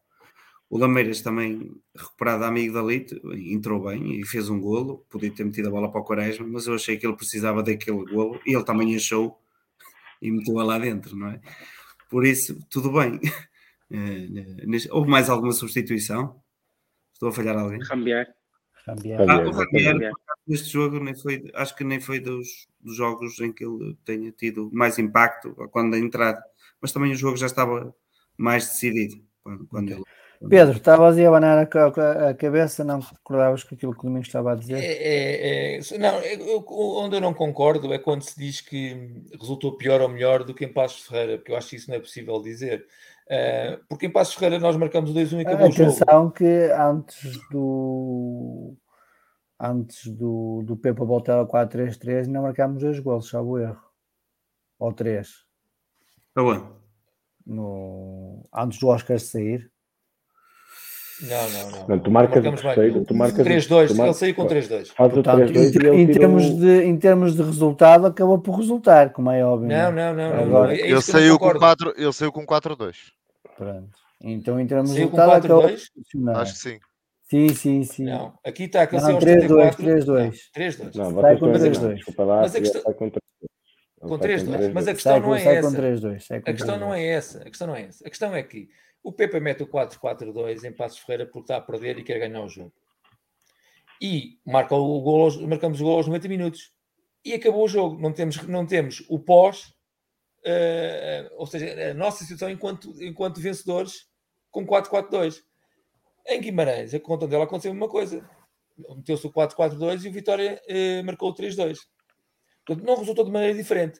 O que, depois do, do 3-2, é que há ali um período em que nós aparentemente perdemos ali um bocadinho a noção no meio campo. E o Pepa mete o Alfa para, para, para equilibrar. Mas isso não aconteceu em Passos Ferreira. Eu não posso dizer que em Passos Ferreira resultou melhor, porque eu não sei o que é que aconteceria depois Pedro, do o que eu 3-2. estou a dizer é que com um Pois 4-4-2 em Passos Ferreira tivemos um volume de jogo ofensivo que não conseguimos ter neste jogo. Tiveste muito mais tempo.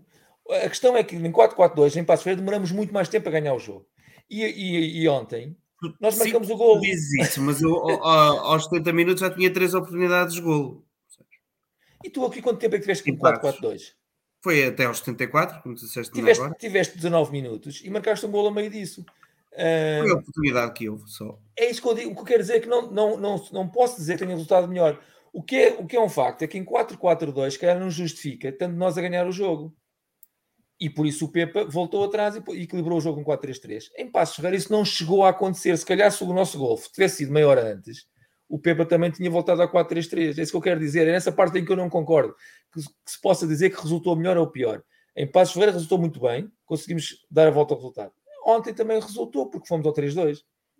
Uh, isto factualmente, estás a perceber? Eu não estou a falar em termos de volume. Eu, eu, sei que estás a falar factualmente, eu não estou a falar do factualmente, estou a falar depois, do, está a falar de futebol. Mas a comparação depois do 3-2 não, não existe porque em Passos Ferreira não existiu, não aconteceu, sim, acabou sim, o jogo. Mas estou a dizer, durante aqueles momentos em que jogámos 4-4-2 em Passos e o momento em que jogámos 4-4-2 aqui com o Tondela, em Passos, fomos o tempo todo muito mais agressivos.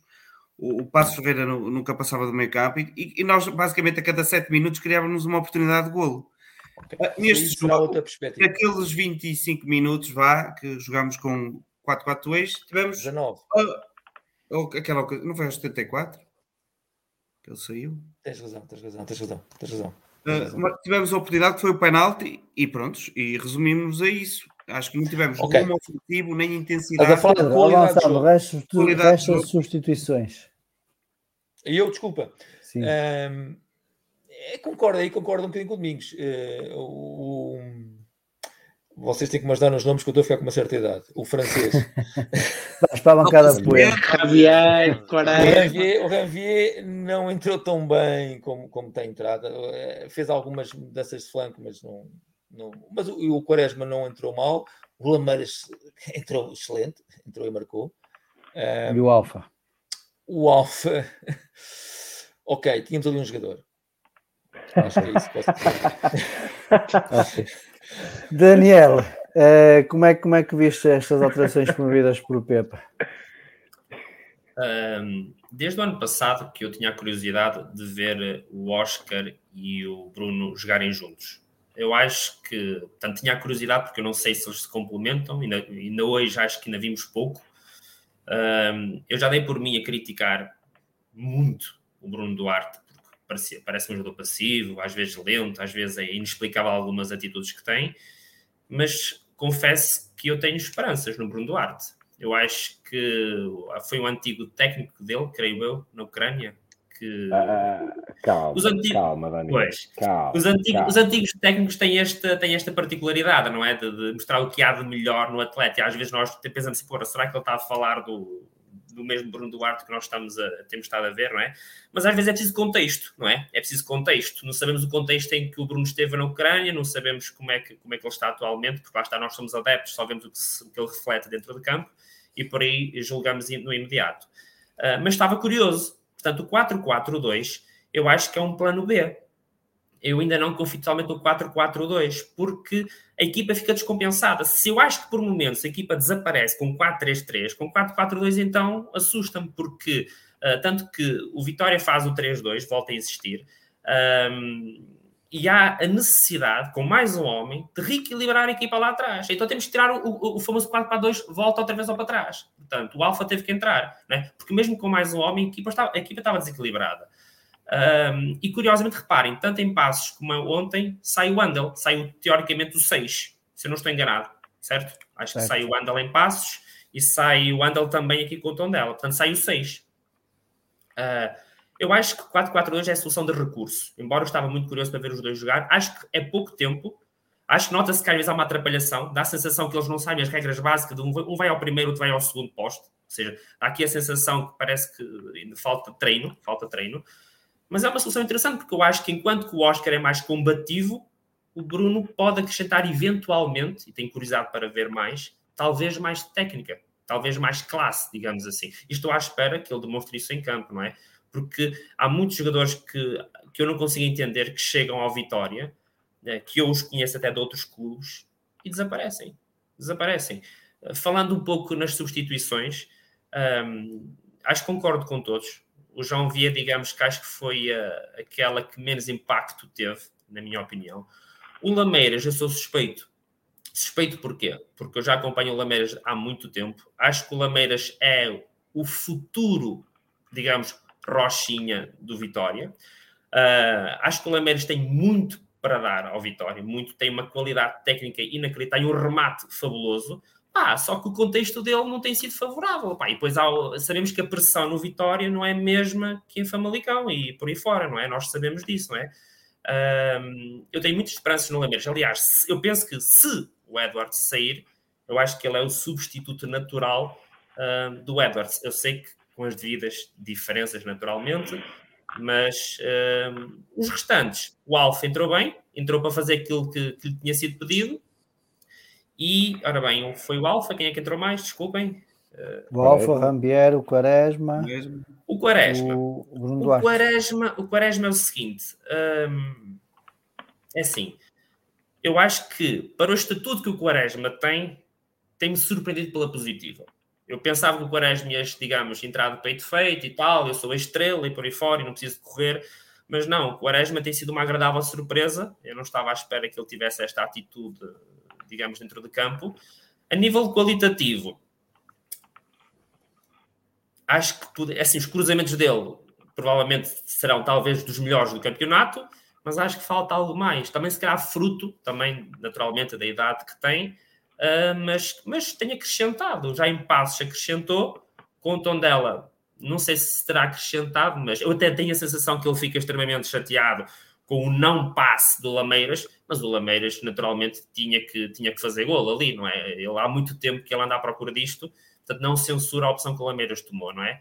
Mas eu acho que quando a bola entra, o Quaresma tinha preparado um ralhete para, para o Lameiras, mas a bola entra, ups, espera aí, pronto, pá, não tem nada a dizer porque a bola entrou, não é?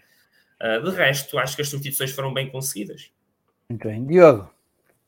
Não, eu acho que, honestamente, já tudo foi dito relativamente a, a substituições. Um, não acho que é preciso gastar muito, muito latim nesta temática.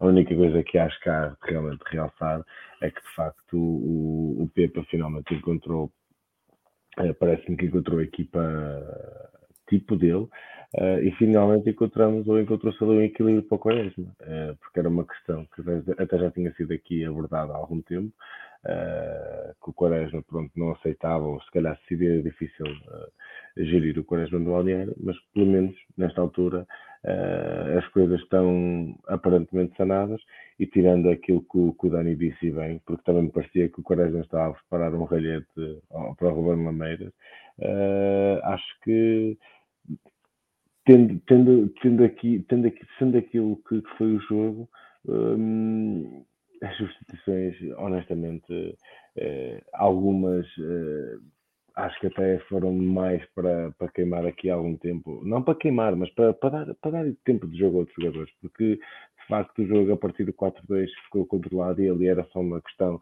não digo entrar em piloto automático, mas também dar, gerir um bocado aqui e ali algum, algum caso pudesse ser mais cansaço, embora cansaço, não sei exatamente o que é, mas pronto, os jogadores de Vitória têm sempre cansaço. Um, mas acho que lá está, as substituições não há muito a dizer, para ser honesto, Paulo. Okay. Rui. Olha, eu vou falar em termos de substituições, como o Diogo disse, uh, não há muito mais a dizer. Uh, vou, preferia falar mais sobre o sistema e dizer que há jogos onde o sistema o 4-4-2 vai funcionar melhor, o 4-3-3 vai, e há outros que o 4-3-3 vai funcionar melhor. Isso vai depender também dos jogadores, de como a equipa adversária se monta, como é literalmente assim. Se em passos funcionou, não teria obrigatoriamente que funcionar com o tom dela. Uh, há equipas onde funciona muito bem o sistema de três centrais e o Vitória teve aqui três centrais e não funcionou. Isso, por isso é que os treinadores, há treinadores que há equipas uh, menos boas um, conseguem fazer grandes feitos e depois chegam a grandes equipas e não, com o mesmo sistema não conseguem, com as mesmas dinâmicas não conseguem fazer. Acho que o Vitória é bom, principalmente pelo Vitória ter um, um plano A e um plano B que pode trocar e começar com o plano B e depois passar a plano A e faz com que as próprias equipas nas, nas abordagens aos jogos contra nós, como falou o João Pedro, acho no final do jogo, queria explorar o meio campo quando o Vitória trocasse para 4-4-2. Se o Vitória entrasse em 4-4-2 um, e depois trocasse para 4-3-3, ele ia sentir dificuldades. Começou em 4-3-3, a sentir dificuldades no início. Depois no 4-4-2 até se calhar se moldaram um bocadinho melhor, porque se calhar estavam mais preparados para o 4-4-2. Isso é bom ver o Vitória ter várias soluções uh, de próprias dinâmicas e desenho táticos. Ou mais chega aqui o, o, Fábio, o nosso colega Fábio, uh, falou aqui uh, porque é que o 4-3-3 tem base de defender em 4-4-2, tem, depende, há equipas que defendem 4-4-2, outros defendem 4-3-3 ou até algumas até que defendem com em 4 em 4-1-4-1. Isso vai defender, vai defender sempre do sistema de pressão que a equipa e do sistema de pressão que a equipa quer fazer. Okay. Mas alguém quer acrescentar alguma coisa relativamente ao jogo de ontem ou avançamos para as equipas B e Olha, Paulo, 23? Paulo deixa uma coisa sobre o VAR. Espera aí, deixa-me só dizer uma coisa. Em relação ao Lameiras, o Dani falou muito bem do. Mas eu quero falar aqui de um. Falámos há uns tempos de um, de um jogo. O Lameiras marca um golo num jogo amigável contra o Trofense, acho eu. E nós falámos disso aqui. Eu disse que o Lameiras no jogo a seguir entrou e fez até um. teve uma boa entrada no jogo. Houve assim, dois jogos, dois ou três jogos que ele até entrou bem, mas depois teve a lesão, parou. Sim, mas nós falámos do jogo contra o Ofensa. Eu disse que podia ser um muito interessante e esperemos bem ver, voltar a ver o Lameiras fazer gols e ter entradas destas como, como teve. E que esperemos que esse jogo contra o Ofensa tenha sido realmente um bom ímpeto para ele. Filipe. Um, muitas vezes falamos eh, sobre a arbitragem e falamos sobre a arbitragem num aspecto negativo.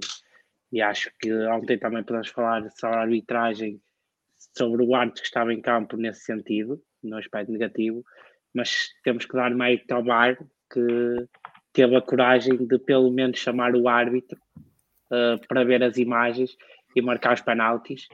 Uh, é verdade que pelo menos o, o, do, o do terceiro, o do 3-2 é flagrante, mas o do Oscar, eh, eu não vi depois as repetições no estádio. Eu, quando olhei, eu achei que era penalti, eh, mas o árbitro foi tão veemente a dizer que passa que eu achei que o VAR ia deixar, ia deixar passar também. E por isso temos que enaltecer o, o facto do, do VAR ontem ter estado, ter estado bem e criticar o árbitro, porque não pode, não pode vir daquela forma veemente, sobretudo no lance do Oscar, dizer que não se passa nada, uh, quando claramente o jogador cai e, e faz o Oscar tropeçar. Uh, oh, oh, oh, Paulo, desculpa lá, só, só, só, só, uma nota sobre o que o Filipe estava a dizer. Eu, eu ontem comentei com muitos de vocês no lance do, do primeiro gol, do, do gol do Tondela, uh, e comentei com muitos de vocês que dá-me a ligeira sensação, porque só há uma repetição, que o, o, o Mourinho. Falas desta imagem? Eu não sei se tens a imagem aí. Era isso que eu te ia pedir, a ver se. Eu, eu disse, eu lembro-me ter dito até que tinha a ideia que estava fora de jogo. Uh, o problema é que eu não consigo perceber se o João Ferreira. Uh, ele já passou? Mas ele aí não se nota se já, se não, já está. Uh, e ele, ele aqui ainda não passou a bola. Não, não, não. É, é, o João Ferreira não está por um jogo, mas isto é realmente. É, é, ele tem o pé, tem a bola no pé esquerdo. Eu achei que ele podia estar fora de jogo, mas depois não passa. É, é, um, é, um, é um, um, segundo antes do passe, digamos assim.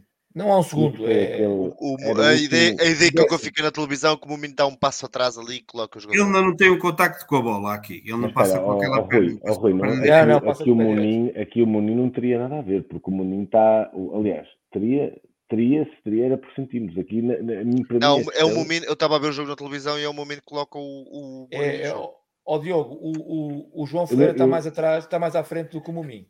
É, é, é um jogo é o Mominho. Ou não, mas que, se alguém põe em jogo é o Mumi, não é o João é Ferreira. Porque assim, eu para mim, eu, eu lembro-me de ter comentado, porque até achei estranho que, que o lance tivesse ido ao clipe do, do VAR e não houvesse uma análise, uh, ou seja, mas com certeza que houve, oh, Diogo, mas com certeza que, que houve, senão não podiam validar a. Houve, eu acredito certo, que houve, mas, certo, mas não, não, Ou apareceu linhas na televisão, é isso que estás a dizer. Não, é só houve, uma, só houve uma repetição e acho que foi a repetição do gol, ponto. Porque eu depois até me lembro de estar a comentar com, com o Paulo e com, sim, e com, sim, com sim, o Mega e, e, e, disse mesmo, pá, isto parece-me que é penalti, ok, é penalti, mas antes há, há fora de jogo, pelo menos parece-me haver fora de jogo, mas não houve uma repetição, era só isto que eu queria dizer.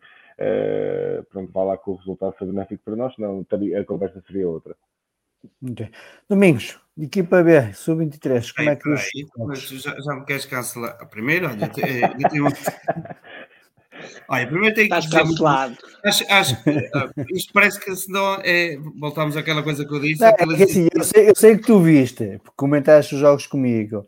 Eu sei que tu viste, né? Agora não sei se, se o resto do pessoal viu não, os jogos. Deixa-me é só acabar chamei... da equipa A, senão parece que estamos sempre naquele exercício que nós ganhamos 5-2 e parece que perdemos. Opa, não, nós ganhamos. Ganhamos 5, metemos 5 batatas lá dentro. É preciso ter alguma qualidade independentemente de tudo, é, é preciso ter alguma qualidade para, para, para marcar cinco golos. Ao poderoso dela que não, que não ao Domingos, foda-se, ao poderoso dela. Tudo bem, tudo bem, mas não, é só tom, não foi só o tom dela, quer dizer, porque nós é assim, nós vamos ao Estoril, mandamos uma bola ao poste e é, devíamos ter perdido. mas recebemos uma bola uh, ao posto do Tondela e devíamos ter sofrido o golo. Tiveste uma bola à barra de Tondela. É isso que eu estou a dizer. Nós, se fomos, se fomos nós a mandar, opá, fomos incompetentes, não soubemos finalizar, estes tipos não sabem marcar golos, mas se, se os outros uh, mandam uma bola ao poste, opá, devemos ter perdido, tivemos uma sorte desgraçada. Epá, aqui Del Rey. Também, é esse, isso que também esse não foi o discurso. Esse não foi o discurso. Pronto, mas há quem. Caraças, uma pessoa parece Sim, que. eu sei, eu sei onde queres chegar. E outra coisa que eu queria dizer é que eu também já critiquei o Edwards aqui e eh, não- falámos quase de pontos positivos neste jogo, além de ter virado o resultado. Acho que o Edwards fez um jogo brutal. Aliás, um, o defesa esquerdo saiu aos 60 minutos, coitado, e ele saiu e, tiver, e foi preciso ajuda, porque ele teve que deslaçar as pernas. Acho que foi direto para o hospital de, de, de Nossa Senhora. O outro, o outro entrou e coitado, primeiro, mas por acaso foi- acho que não foi com o Edwards, foi logo quase amarelo e sofreu quase igual. Eu acho que se ele tivesse um terceiro, E o treinador tirou-se quase para o chão, que o treinador de quase lhe deu um raminho tirou o jogador se para houvesse um terceiro lateral esquerdo, tinha entrado, Exato. porque ele estava naqueles dias, que foi como deu confiança naquele jogo. Eu achei que, que ia dominar e como também trabalhou defensivamente, acho bem. E o- é bom ver o Edwards assim. Ó ó, Domingos, desculpa lá, mas tanto eu como o Rui, eu, de que me lembro, eu acho que não, se calhar todos também, dissemos que o Vitória mais do que mereceu ganhar. Muito É, mais. é, Sim, Acho sim. que, ganhar, acho, que princípio. aqui, ni- acho que aqui ninguém Mas colocou em, logo princípio. isso, assim, sim, acho sim. que ninguém colocou em questão a Não está sequer vitória, em questão. Não está sequer em Agora, questão. o Vitória merecia ganhar. Agora, há Não momentos do jogo que não tivemos tão bem. Só Não, isso. E tivemos a analisar e, isso. E, e Ah. também não tivemos nenhuma, nenhum momento assim absolutamente brilhante para além, e aí concordo com o Dos do para além dos do Edwards. Sim, não, tivemos, algum, tivemos momentos ofensivos bons, algumas boas triangulações, como disse o Rui, penso eu. Não, foi o Dani, que a, bo- que a bola não chora eh, na- nos pés do, do, do Andel. Eh, e o Rui também, mas falaste depois também a seguir. Tivemos Sim. boas transições, boas movimentações ofensivas. Eu acho que o Eh, Tiago mas- mas... fez um jogo. O Tivemos jogos razoáveis, mas realmente Jogo, um jogo o espetáculo foi quando o Edwards tocava na bola. Isso aí. E eu que Claro, também sou um é, grande crítico parecia daqueles Edwards. dias, parecia daqueles dias que opá, a bola só podia. O, Só o, podia o, o, Edwards, o Edwards tem só o luxo de fintar a defesa esquerda, voltar para trás e voltar a É. fintá-lo. o que é Ontem, ontem subiu um milhão de euros. Ontem lembrar um o Ronaldo de euros. Opa, mas mesmo realmente sítio. o homem fintou, o, homem voltou É. para trás, e o outro ainda todo torto, ele voltou a fintá-lo para o mesmo sítio. Eu, eu naquela altura pedia, pedia logo substituição, estavam 10 Exato. minutos de jogo, E tenho muita pena do era logo Tondela. pedia substituição, É. porque não. Troca, troca uma um um lateral com amarelo e, e 60 dois minutos. sim, dois minutos depois tem um amarelo e a seguir logo um, um, um lateral expulso. Né? Também é preciso ter muito azar.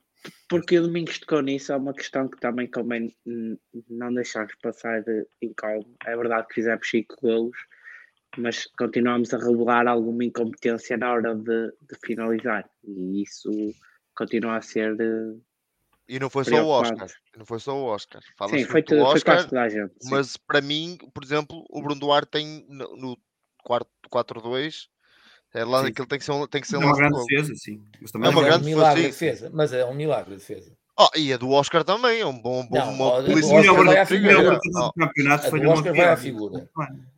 Oh, É, exato. di- um bocadinho diferente. O, o Edwards mandou a na barra moda. também, ao poste. Mas agora Exato. está na moda falhar, falhar gols escandalosos. Aqueles isso. escandalosos. Tá na o Bruno moda, Duarte tá na quis entrar na onda. Exato. Mas o do Bruno Duarte está à beira dos que se falharam esta semana. Vocês querem acrescentar mais qualquer coisa sobre o jogo de Não, e olha, eu queria, basta, eu queria- queria acrescentar aqui uma coisa agora mais séria. É, o VAR era o Arthur Soares Dias. Era. Exatamente, era, olha, era mesmo por aí que eu ia É pegar. um fanático dos penaltis. Porque, não, eu É acho que se fosse ao contrário, seria, isto eu já tenho vindo a notar, é muito mais difícil para um Fábio de Melo, estando na vida ao árbitro, anular uma decisão do Artur Soares Dias Sim. ou do Tiago Martins. E isso é Há claro. estatuto, há estatuto. Exato, e- mas não pode haver estatuto. O árbitro comete um erro, como ontem Oh, oh, cometeu, o lance, não o lance pode penalti, o lance do penalti do Oscar, que o Filipe fala, da, da nascente, opá, aquilo é um penalti de bradar aos céus. Mas do lado do árbitro não é tão Bradar claro. Do do árbitro não é tão claro. Podes dizer isso, mas do assistente é clarinho como a água. Pois, do assistente é é. Clarinho como a água. Ah, assistente para é mim, para o mim, o está em cima da perna dele. É uma Para daquelas... mim o pior é mesmo o da mão. O da mão é horrível, de como não, não se consegue. Toda a gente no estádio, toda a gente viu como é que cortou a bola com a mão. Qual é a E, dúvida? A e o que ele marcou é o mais difícil. É, que, aliás, eu até tenho algumas dúvidas. O que ele marcou ao Rochinha. Oh, é, são todos penaltis. Não, não é Todos que se é marcaram é penaltis. O do Rochinha é um penalti. O Rochinha sacou bem o penalti. O penalti é, um penalti dos tempos modernos. Há 10 anos não se marcava. Não, o penalti é a equipa grande. O penalti é a equipa grande. Há 10 anos não se marcava. Oh, oh, oh, Pedro, desculpa, mas um, um, em, bom, em bom português, popular, um troço daqueles que não se marcava há 10 anos, então não, não sei é que se marcava. Antigamente a bola já tinha sido centrada, já não se marcava. Oh, mas oh, eu concordo oh, contigo, mas oh, oh, Rui, eu concordo contigo. É falta, é uma grande trancada. Então, mete, eu, então eu vou correr atrás de ti, meto uma granada no bolso, tu cruzas a bola, não. ela explode e está claro, tudo bem. Claro. Não é falta. Eu, tô, eu, tô, eu não estou a desmentir que seja penalti ou que seja, ou que seja, ou que seja falta. É dizer que não se marcava antigamente, agora marca-se. Mas foi o que ele marcou, que é o menos óbvio para mim. Os outros dois são muito mais óbvios. Mas, é, Agora, é o que está mais em cima. Concordo, do ponto de vista do Arte, o, gol, o penal sobre o Oscar é mais difícil de marcar, mas o Domingos tem toda a razão quando diz que o fiscal, o, o Bandeirinha, tem a obrigação de ver de onde está, aí concordo. E o terceiro penalti, quer dizer, o Arte não vê, só se foi muito rápido. Não, não, não, vê, não vê ele o Bandeirinha, não, é. não vê o quarto árbitro. Mas, mas ali é do árbitro, ali é do árbitro. É do mas foram três, nem, já nem digo o Bandeirinha do lado contrário, não é? O, o Bandeirinha do lado do, do estava na, quando o Vitória estava a defender, não é? Do livro dos sim, bancos sim. do Vitória.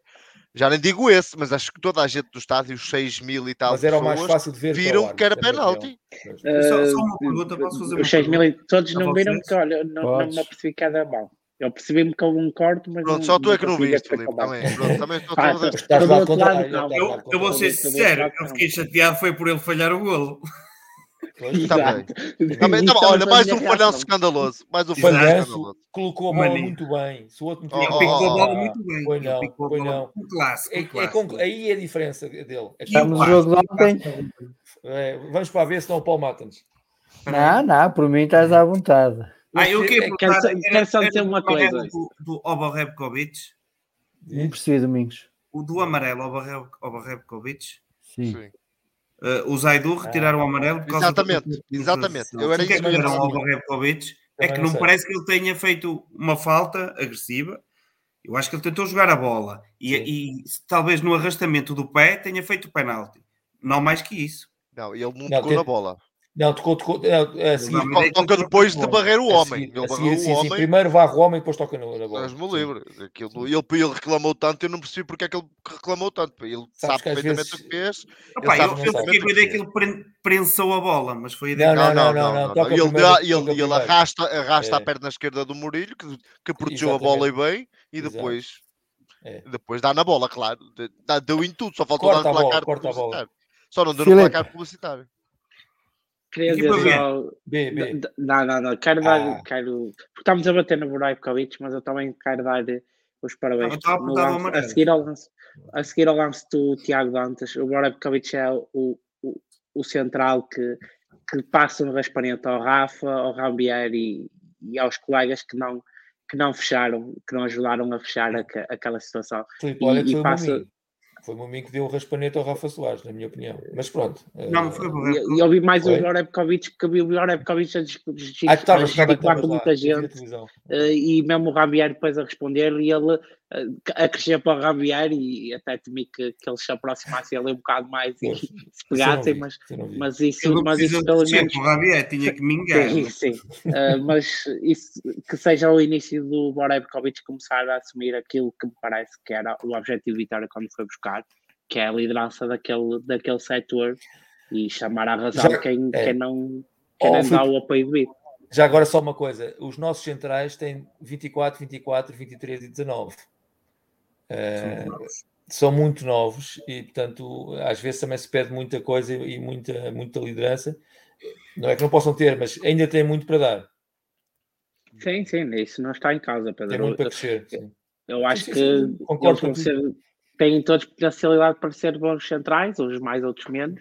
Como é evidente, só a experiência e se olhas para o meio campo e, e não são mais novos, e se olhas para a frente. Vitória, se Vitória segurar sempre os bons jogadores que, que vão aparecendo, aqueles, aquelas boas promessas, já tínhamos sido campeões há muito. Equipa B. Equipa B. Sub-23, perdemos. Não vi o jogo. Também não. Não vi o jogo. Acho que nem deu, não sei mas não vi. Mas também era assim, eh, quando fomos jogar, o campeonato já estava fechado para, para nós. Fechado passar para a fase de campeão. A questão do sub-23 é uma questão mais profunda, que é se vale a pena manter ou não. Também não sei se é para ter agora. Teve, teve a sua utilidade, principalmente no pós-pandemia, foi muito útil o sub-23. Acho que foi o espaço onde os júniores puderam jogar, onde apareceu o Amar, o, o o Gui, o Hospital, foi o, espaço, o Herculano, foi o espaço onde tiveram para jogar, porque os campeonatos das, da formação foram todos cancelados. Uh, nesta fase tem que se pensar no projeto, até pela quantidade de jogadores. Idealmente, eu sou defensor que, que devia existir, idealmente, tendo condições financeiras para o ter. Não tendo, tem uma coisa a pensar. Uh, se o campeonato falhou, isso diz-me pouco. Se eles dali conseguirem tirar jogadores uh, para mais tarde ter sucesso, para mim será sempre o mais importante. Destaca o jogador. O Yuri, o Yuri já, já passou, agora já está na equipa B, basicamente, não é? O defesa direito, acho que é muito, muito competente. O trio do meio campo, não é um trio quase todo que em alguns jogos, não foi em todos, atenção, não são todos jogadores, porque alguns já regressaram júniores. Chegámos a jogar pelo menos um jogo um trio que eram quase todos júniores, que podem jogar por lá e podem continuar por lá, que acho que podem ter o potencial, mas têm, têm a idade que têm, é preciso dar tempo e ver no que dá. E também Gostei muito do Ni e o guarda-redes, para mim, o guarda-redes, para mim devia ser o guarda-redes da B. Mas isso é uma opinião pessoal em relação ao sub Equipa sub B. A equipa B, uh, assim, a primeira parte não vi, vi a segunda parte, aquilo foi. Aquilo não era futebol, atenção. Aquilo, a cada lance que, que os jogadores caíam, eh, tinham que ser assistidos.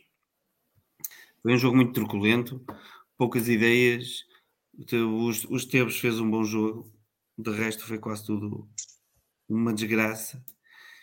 Uh, uh, uh, o, o, central, eu não sei se ele faz a rotação dos centrais por causa. Porque esta Liga 3 também pá, tem uma organização que a mim me ultrapassa, que é passam meses sem jogar e depois, meses, não semanas, pá, e depois uma semana fazem três jogos. Ele fez a, a taça. Pois tem a ver com a taça, tem a ver com os jogos das seleções. Eu sei que alguns jogadores podem ser internacionais, mas não sei até que ponto parar tantas vezes o campeonato. Internacionais naqueles campeonatos africanos, não é? Mas não sei tanto tempo o campeonato parado, houve dois meses, fizeram dois jogos, um em cada mês. Acho que não, ter competições assim faz muito pouco sentido. E agora compactar os jogos.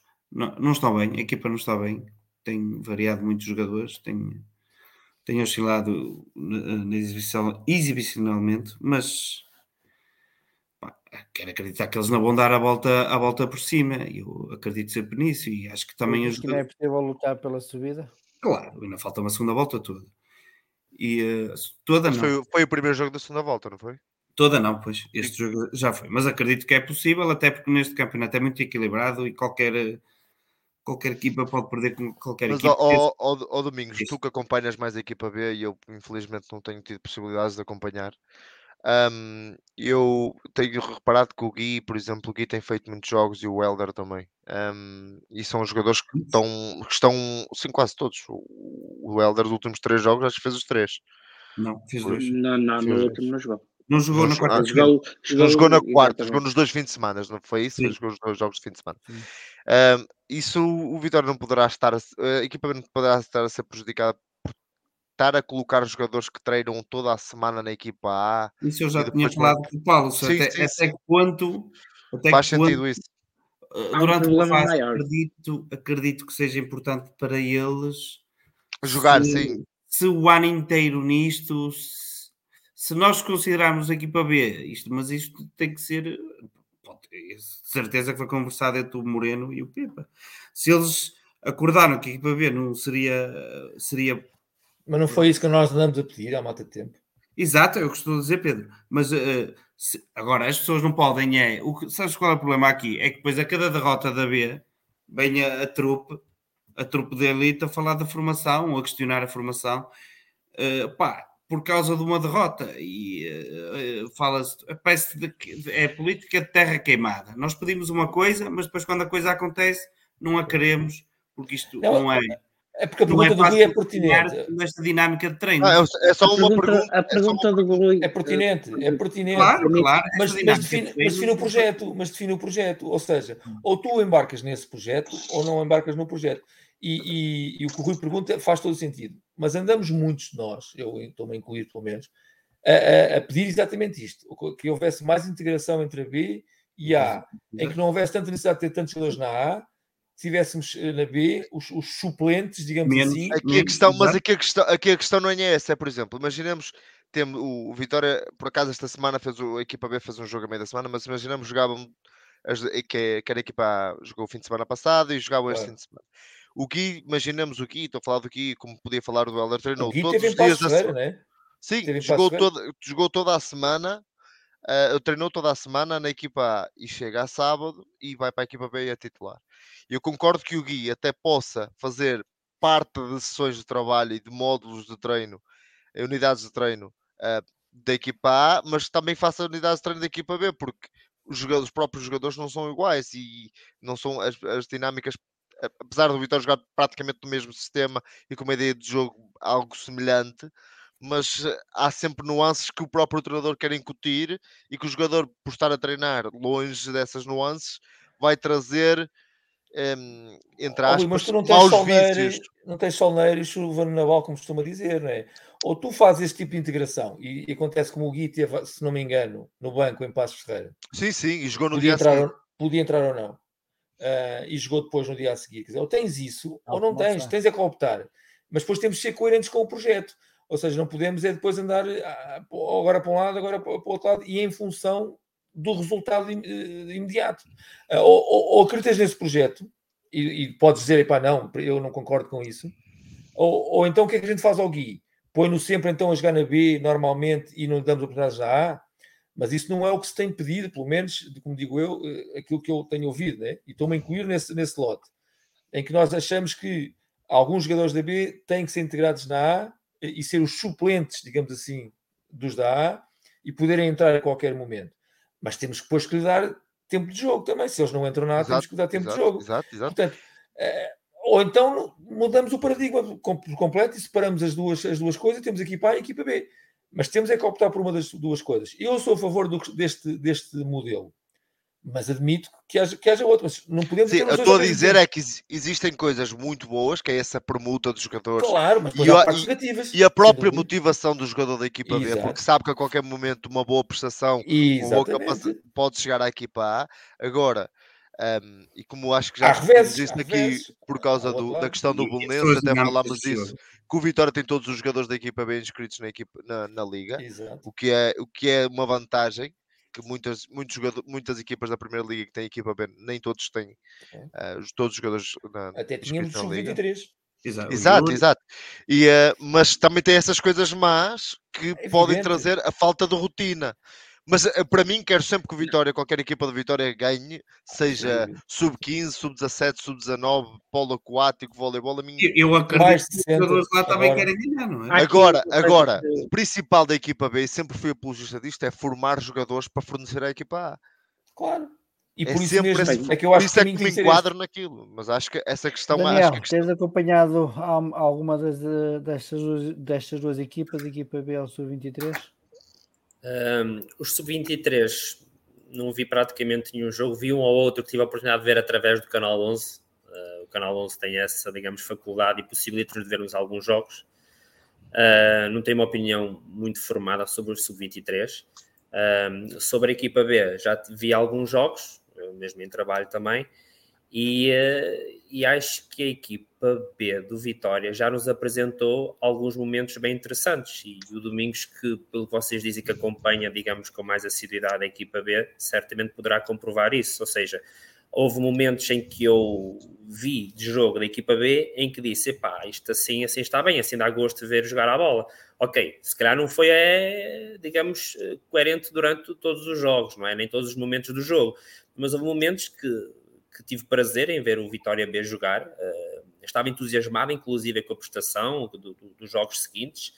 Pá, e depois também tem aqueles momentos em que desaparece. Eu acho que o desaparecimento é precisamente isso que vocês estão a dizer, nomeadamente o que o Rui falou também, ou seja, este sobe e desce um, de, de BA é motivacional para o jogador que está na B, digamos, ter uma boa prestação e ter a possibilidade de chegar à A mas ao mesmo tempo, depois as rotinas de jogo que eventualmente se pretende para a B e que alguns sócios querem que a equipa B, eu incluo também num lote de sócios que quer ver o Vitória em primeiro lugar em qualquer escalão, em qualquer competição, porque é sempre para ganhar, sempre, sempre, sempre. Eu acho que o Vitória não pode entrar em nada que não seja para ganhar, mas depois temos que perceber que se calhar o Vitória tem sido o melhor exemplo de equipas B, se calhar, do, do campeonato, talvez, por, precisamente porquê? Porque se calhar tem algum déficit no plantel principal e o que é que acontece? Faz com que depois vá-se socorrer da equipa B, não é?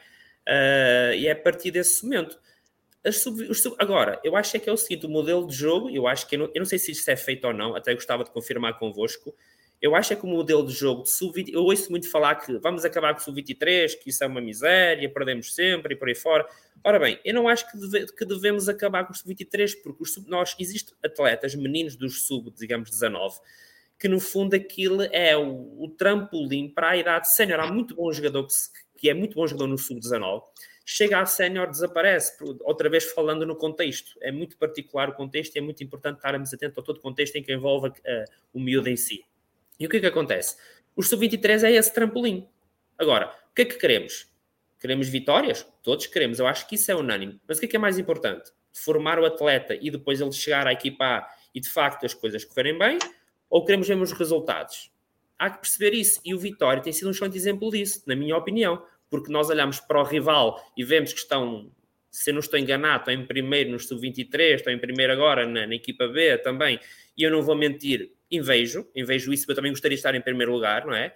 Mas se calhar, será que os vemos a colocar jogadores da equipa B na equipa A? Talvez porque não tem necessidade, digo eu. Portanto, há que perceber isso. Agora, eu também gostava de ver Vitória vencer em, todo em, todo, em todos os escalões, não é? Agora, eu acho é que este, este sobe e desce é vantajoso, mas ao mesmo tempo é prejudicial. E não sei até que ponto o Moreno tem equipa para treinar, digamos, processos de jogo, não é?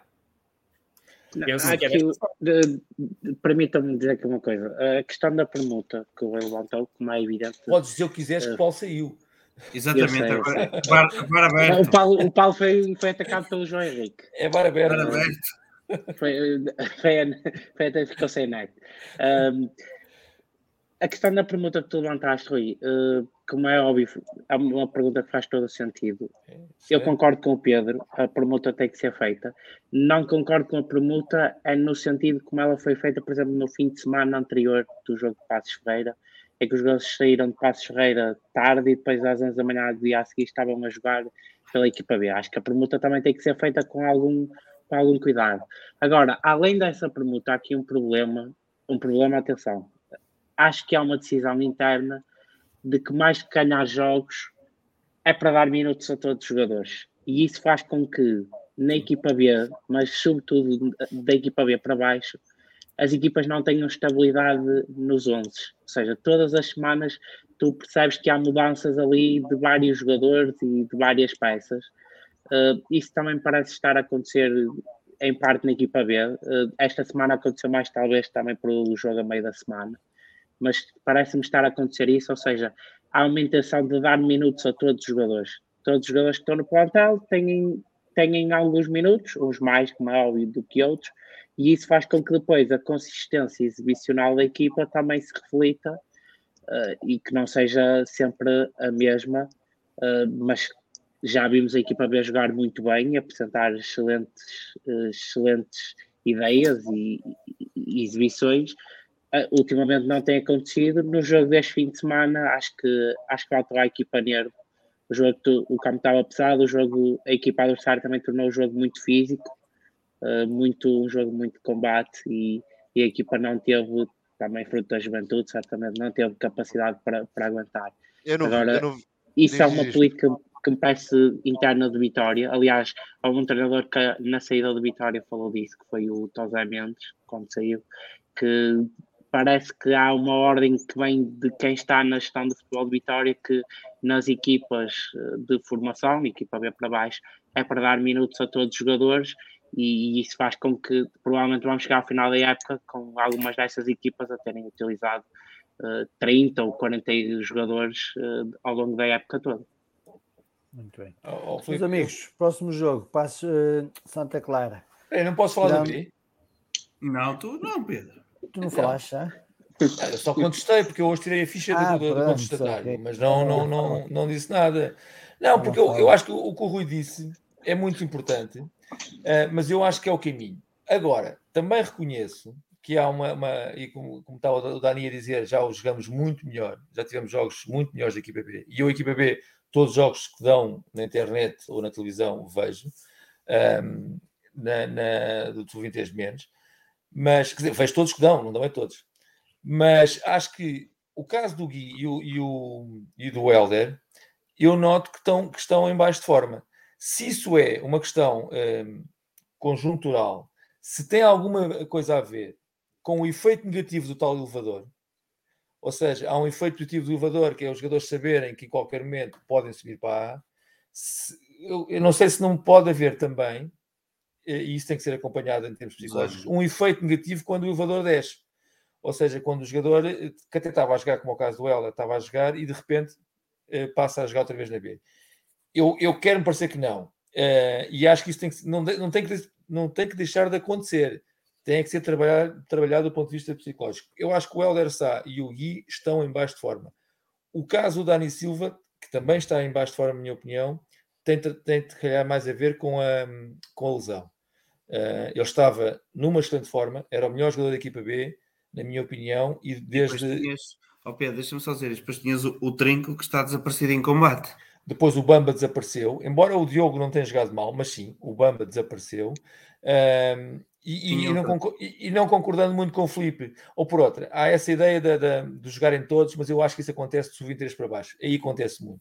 Mas tu reparares, de um jogo de fim de semana para quarta-feira, mudaram três jogadores, se não me engano.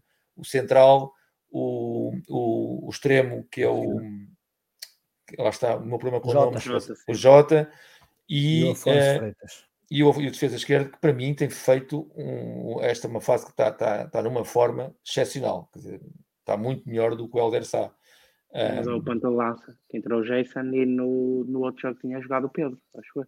Não, não, não, não, não, não. Sim, o Pedro sim, entrou sim. depois, se não me engano. Ou então foi ao contrário, o Jason entrou a seguir. Talvez. Tens, tens razão, são quatro afinal. Sim, já é mais um bocadinho.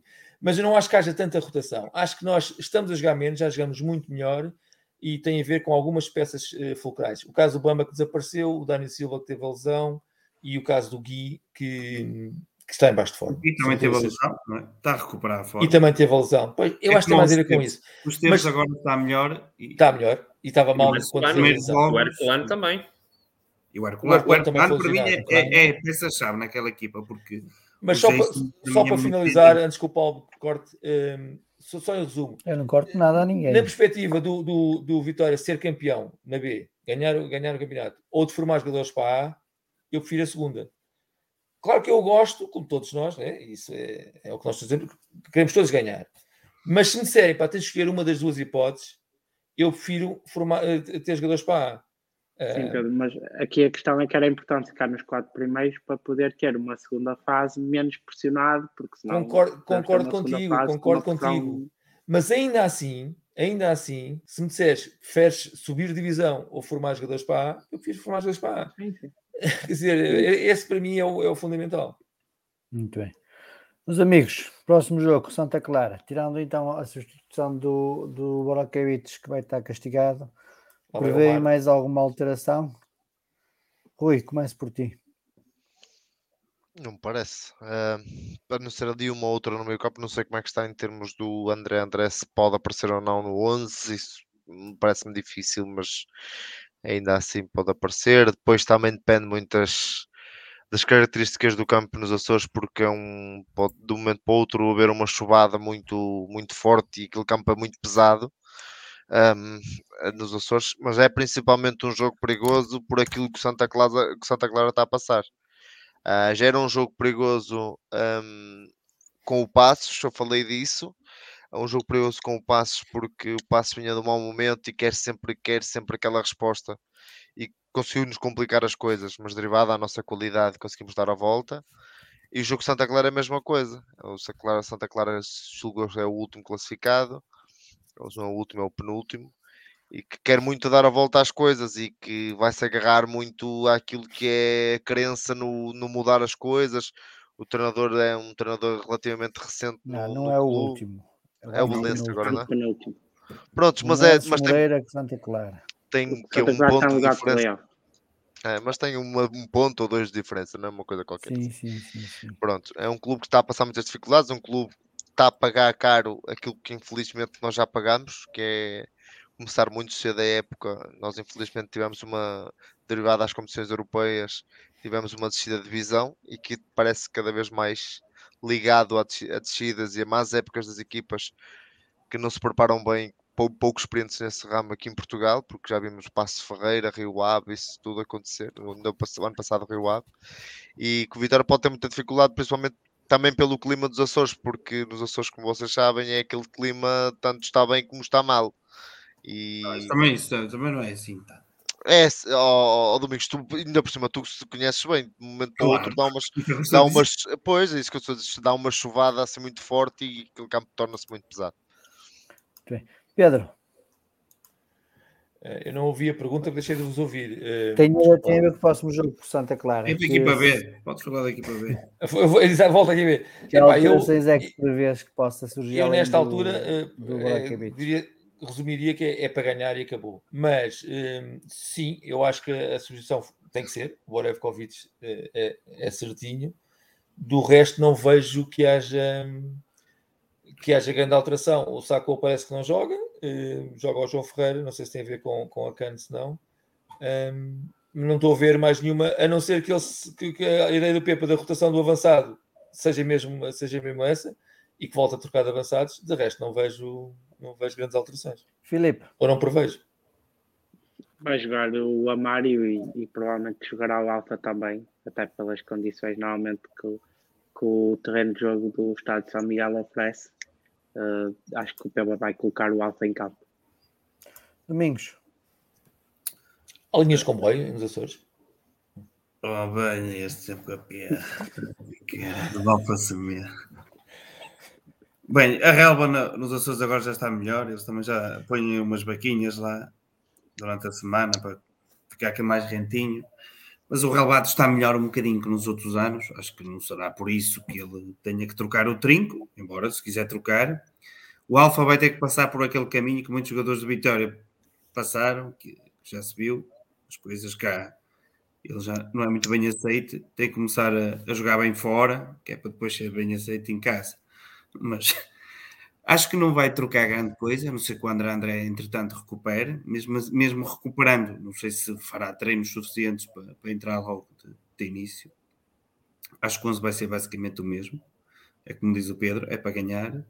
E ponto final, em relação à situação de Santa Clara, se eles não mudarem de treinador, eu acho que, que é a melhor situação. Prefiro assim, quando de que apanhar uma equipa que mudou o treinador, porque a qualquer, a qualquer evento negativo uh, tendem a, a, sofrer muito e, e a senti-lo muito mais. Claro que vão, vão trabalhar para, mudar as, as, coisas, mas não é tão fácil. Quando as coisas estão a correr mal, normalmente aquilo é em catadupa. Uh, em relação ao tempo dos Açores, realmente o, o pior para mim lá ainda é a umidade. Uh, a questão da umidade. E os jogadores se habituarem a isso. E às vezes passam mal. Mas pouco mais que Daniel. isso. Ora, Fechas tu os tascos hoje na minha opinião, eu acho que o, um, o 11 vai se manter apenas com a alteração do central. Acho que vai ser o Amar, uma substituição, digamos, já prevista, previsível, digamos assim. Uh, quanto ao Santa Clara, estou com medo, não é? Porque vai receber o adversário ideal, não é? Todo, nós sabemos perfeitamente que nós somos o adversário ideal para muitas equipas. Primeiro, porque somos grandes, se me permitem. Um, somos grandes e nós somos o adversário ideal para remontados e para as equipas recuperar. A, parte uh, positiva no meio disto tudo é que vai provavelmente haver poucos adeptos, poucos face ao, ao hábito do Vitória nos Açores. Portanto, se calhar não é tão mal quanto isso, porque em Passos Ferreira o Passos precisava de recuperar e ataca para uma baliza em que um dos topos está, digamos, bastante bem constituído e isso galvaniza a equipa adversária. E nós sabemos disso perfeitamente. Uh, eu, por exemplo, estou com muito receio de um embate frente a um Gil Vicente, por exemplo, não é? Porque se nós calharmos de ir a Barcelos bem classificados, vamos encher aquilo tudo, não é? E os galos pá, vão se empolgar e, e vão fazer o, uns bons jogos que até, até têm feito e, e, merece atenção. O Santa Clara tem bons atletas, não é? Eu confesso que há uma das coisas que ainda não consegui perceber tal como o Rio Ave no ano passado. Não entendo o que é que se passa. Já disseram que talvez estas equipas não se preparem bem. Eu não consigo entender o que é que se passa. De facto, as equipas vão às competições europeias. O Rio Ave fez uns excelentes jogos com o Milan, certo? Acho que vocês recordam-se disso. Fez uma excelente, digamos, exibição e não os eliminou por mero azar nas grandes talvez. Teve três oportunidades para ganhar. Exatamente, teve, não sei, 3 a 4 match points e mandou-os todos embora, não foi? foi Portanto, o que é que acontece? E depois, com excelentes atletas, não é? Fazem o que fazem. Eu, pronto, o Santa Clara, exatamente a mesma coisa. Eu olho para o plantel de Santa Clara e não consigo entender o que é que se passa lá dentro. Mas também a verdade é que aconteceu mesmo com o Rio Ave, aconteceu com Santa Clara, já aconteceu com o Passos Ferreira. E de facto, sou obrigado, digamos, a concordar com a maioria das pessoas que a Liga Europa, cuidado, alguma coisa, se calhar é melhor não ir à Liga Europa, porque não é na seguida destem, não é? Portanto, é um bocado estranho isto, não é? Agora, eu espero que o Santa Clara, espero que o Vitória encare o jogo como tem que encarar, para ganhar, eh, a perceber que o Santa Clara é tem um excelente plantel. Eu não tenho acompanhado os jogos de Santa Clara, confesso. Não sei se eles têm jogado ao nível do ano passado, quero acreditar perderam que não. O perderam o avançado perderam sempre. Pronto, eu quero acreditar. É como que... o Passos Ferreira que perdeu o tanque e o Lutas. Pois, eu quero acreditar que não devem ter jogado ao nível do ano passado porque a classificação assim o condiz. Mas eu também acompanho um pouco o Famalicão e vejo muito futebol, mas vejo eles a perder os jogos constantemente e levam 4 de Gil Vicente, por exemplo, não é? Portanto. Uh, cada jogo é um jogo. Espero que Santa Clara continue, digamos, não tem nada contra Santa Clara, até acho piada ter uma equipa dos Açores na Primeira Liga, mas que não seja contra o Vitória, por favor, e que, digamos, que recupere a seguir. Pelo menos que nos deixe andar felizes mais uma semana e passarmos um bom Natal. Muito bem. Meus amigos, muito obrigado. Olha, ó oh, Paulo, Paulo, oh, Paulo, é só dizer ao Domingos que eu espero que a Relva esteja como a do ano passado, quando ano passado foram quatro batatas com o Vitória de lado. Foi o, é a relva do ano passado, faz favor. É para, é para repor aquelas baquinhas comendo aquela relva toda, para, tem que as, agora tem que as uh, vomitar fora, que é para ver se o Quaresma. Sabes que o Oscar vem da Colômbia, está habituado à umidade. Ele quando chegou lá ao Santa Clara, é o terreno dele, foi logo três batatas. Três já era garantido, três gols para nós, pelo menos. Meus amigos, mais uma vez, muito obrigado a quem esteve aqui comigo, ao Filipe, ao Pedro, ao Domingos, ao Rui, ao Diogo e em especial ao Daniel pela primeira vez. Obrigado a quem nos seguiu mais uma vez dar parabéns à secção de, de natação pelo feito de ter conseguido subir à primeira divisão. Viva a vitória! Viva! Viva! Viva.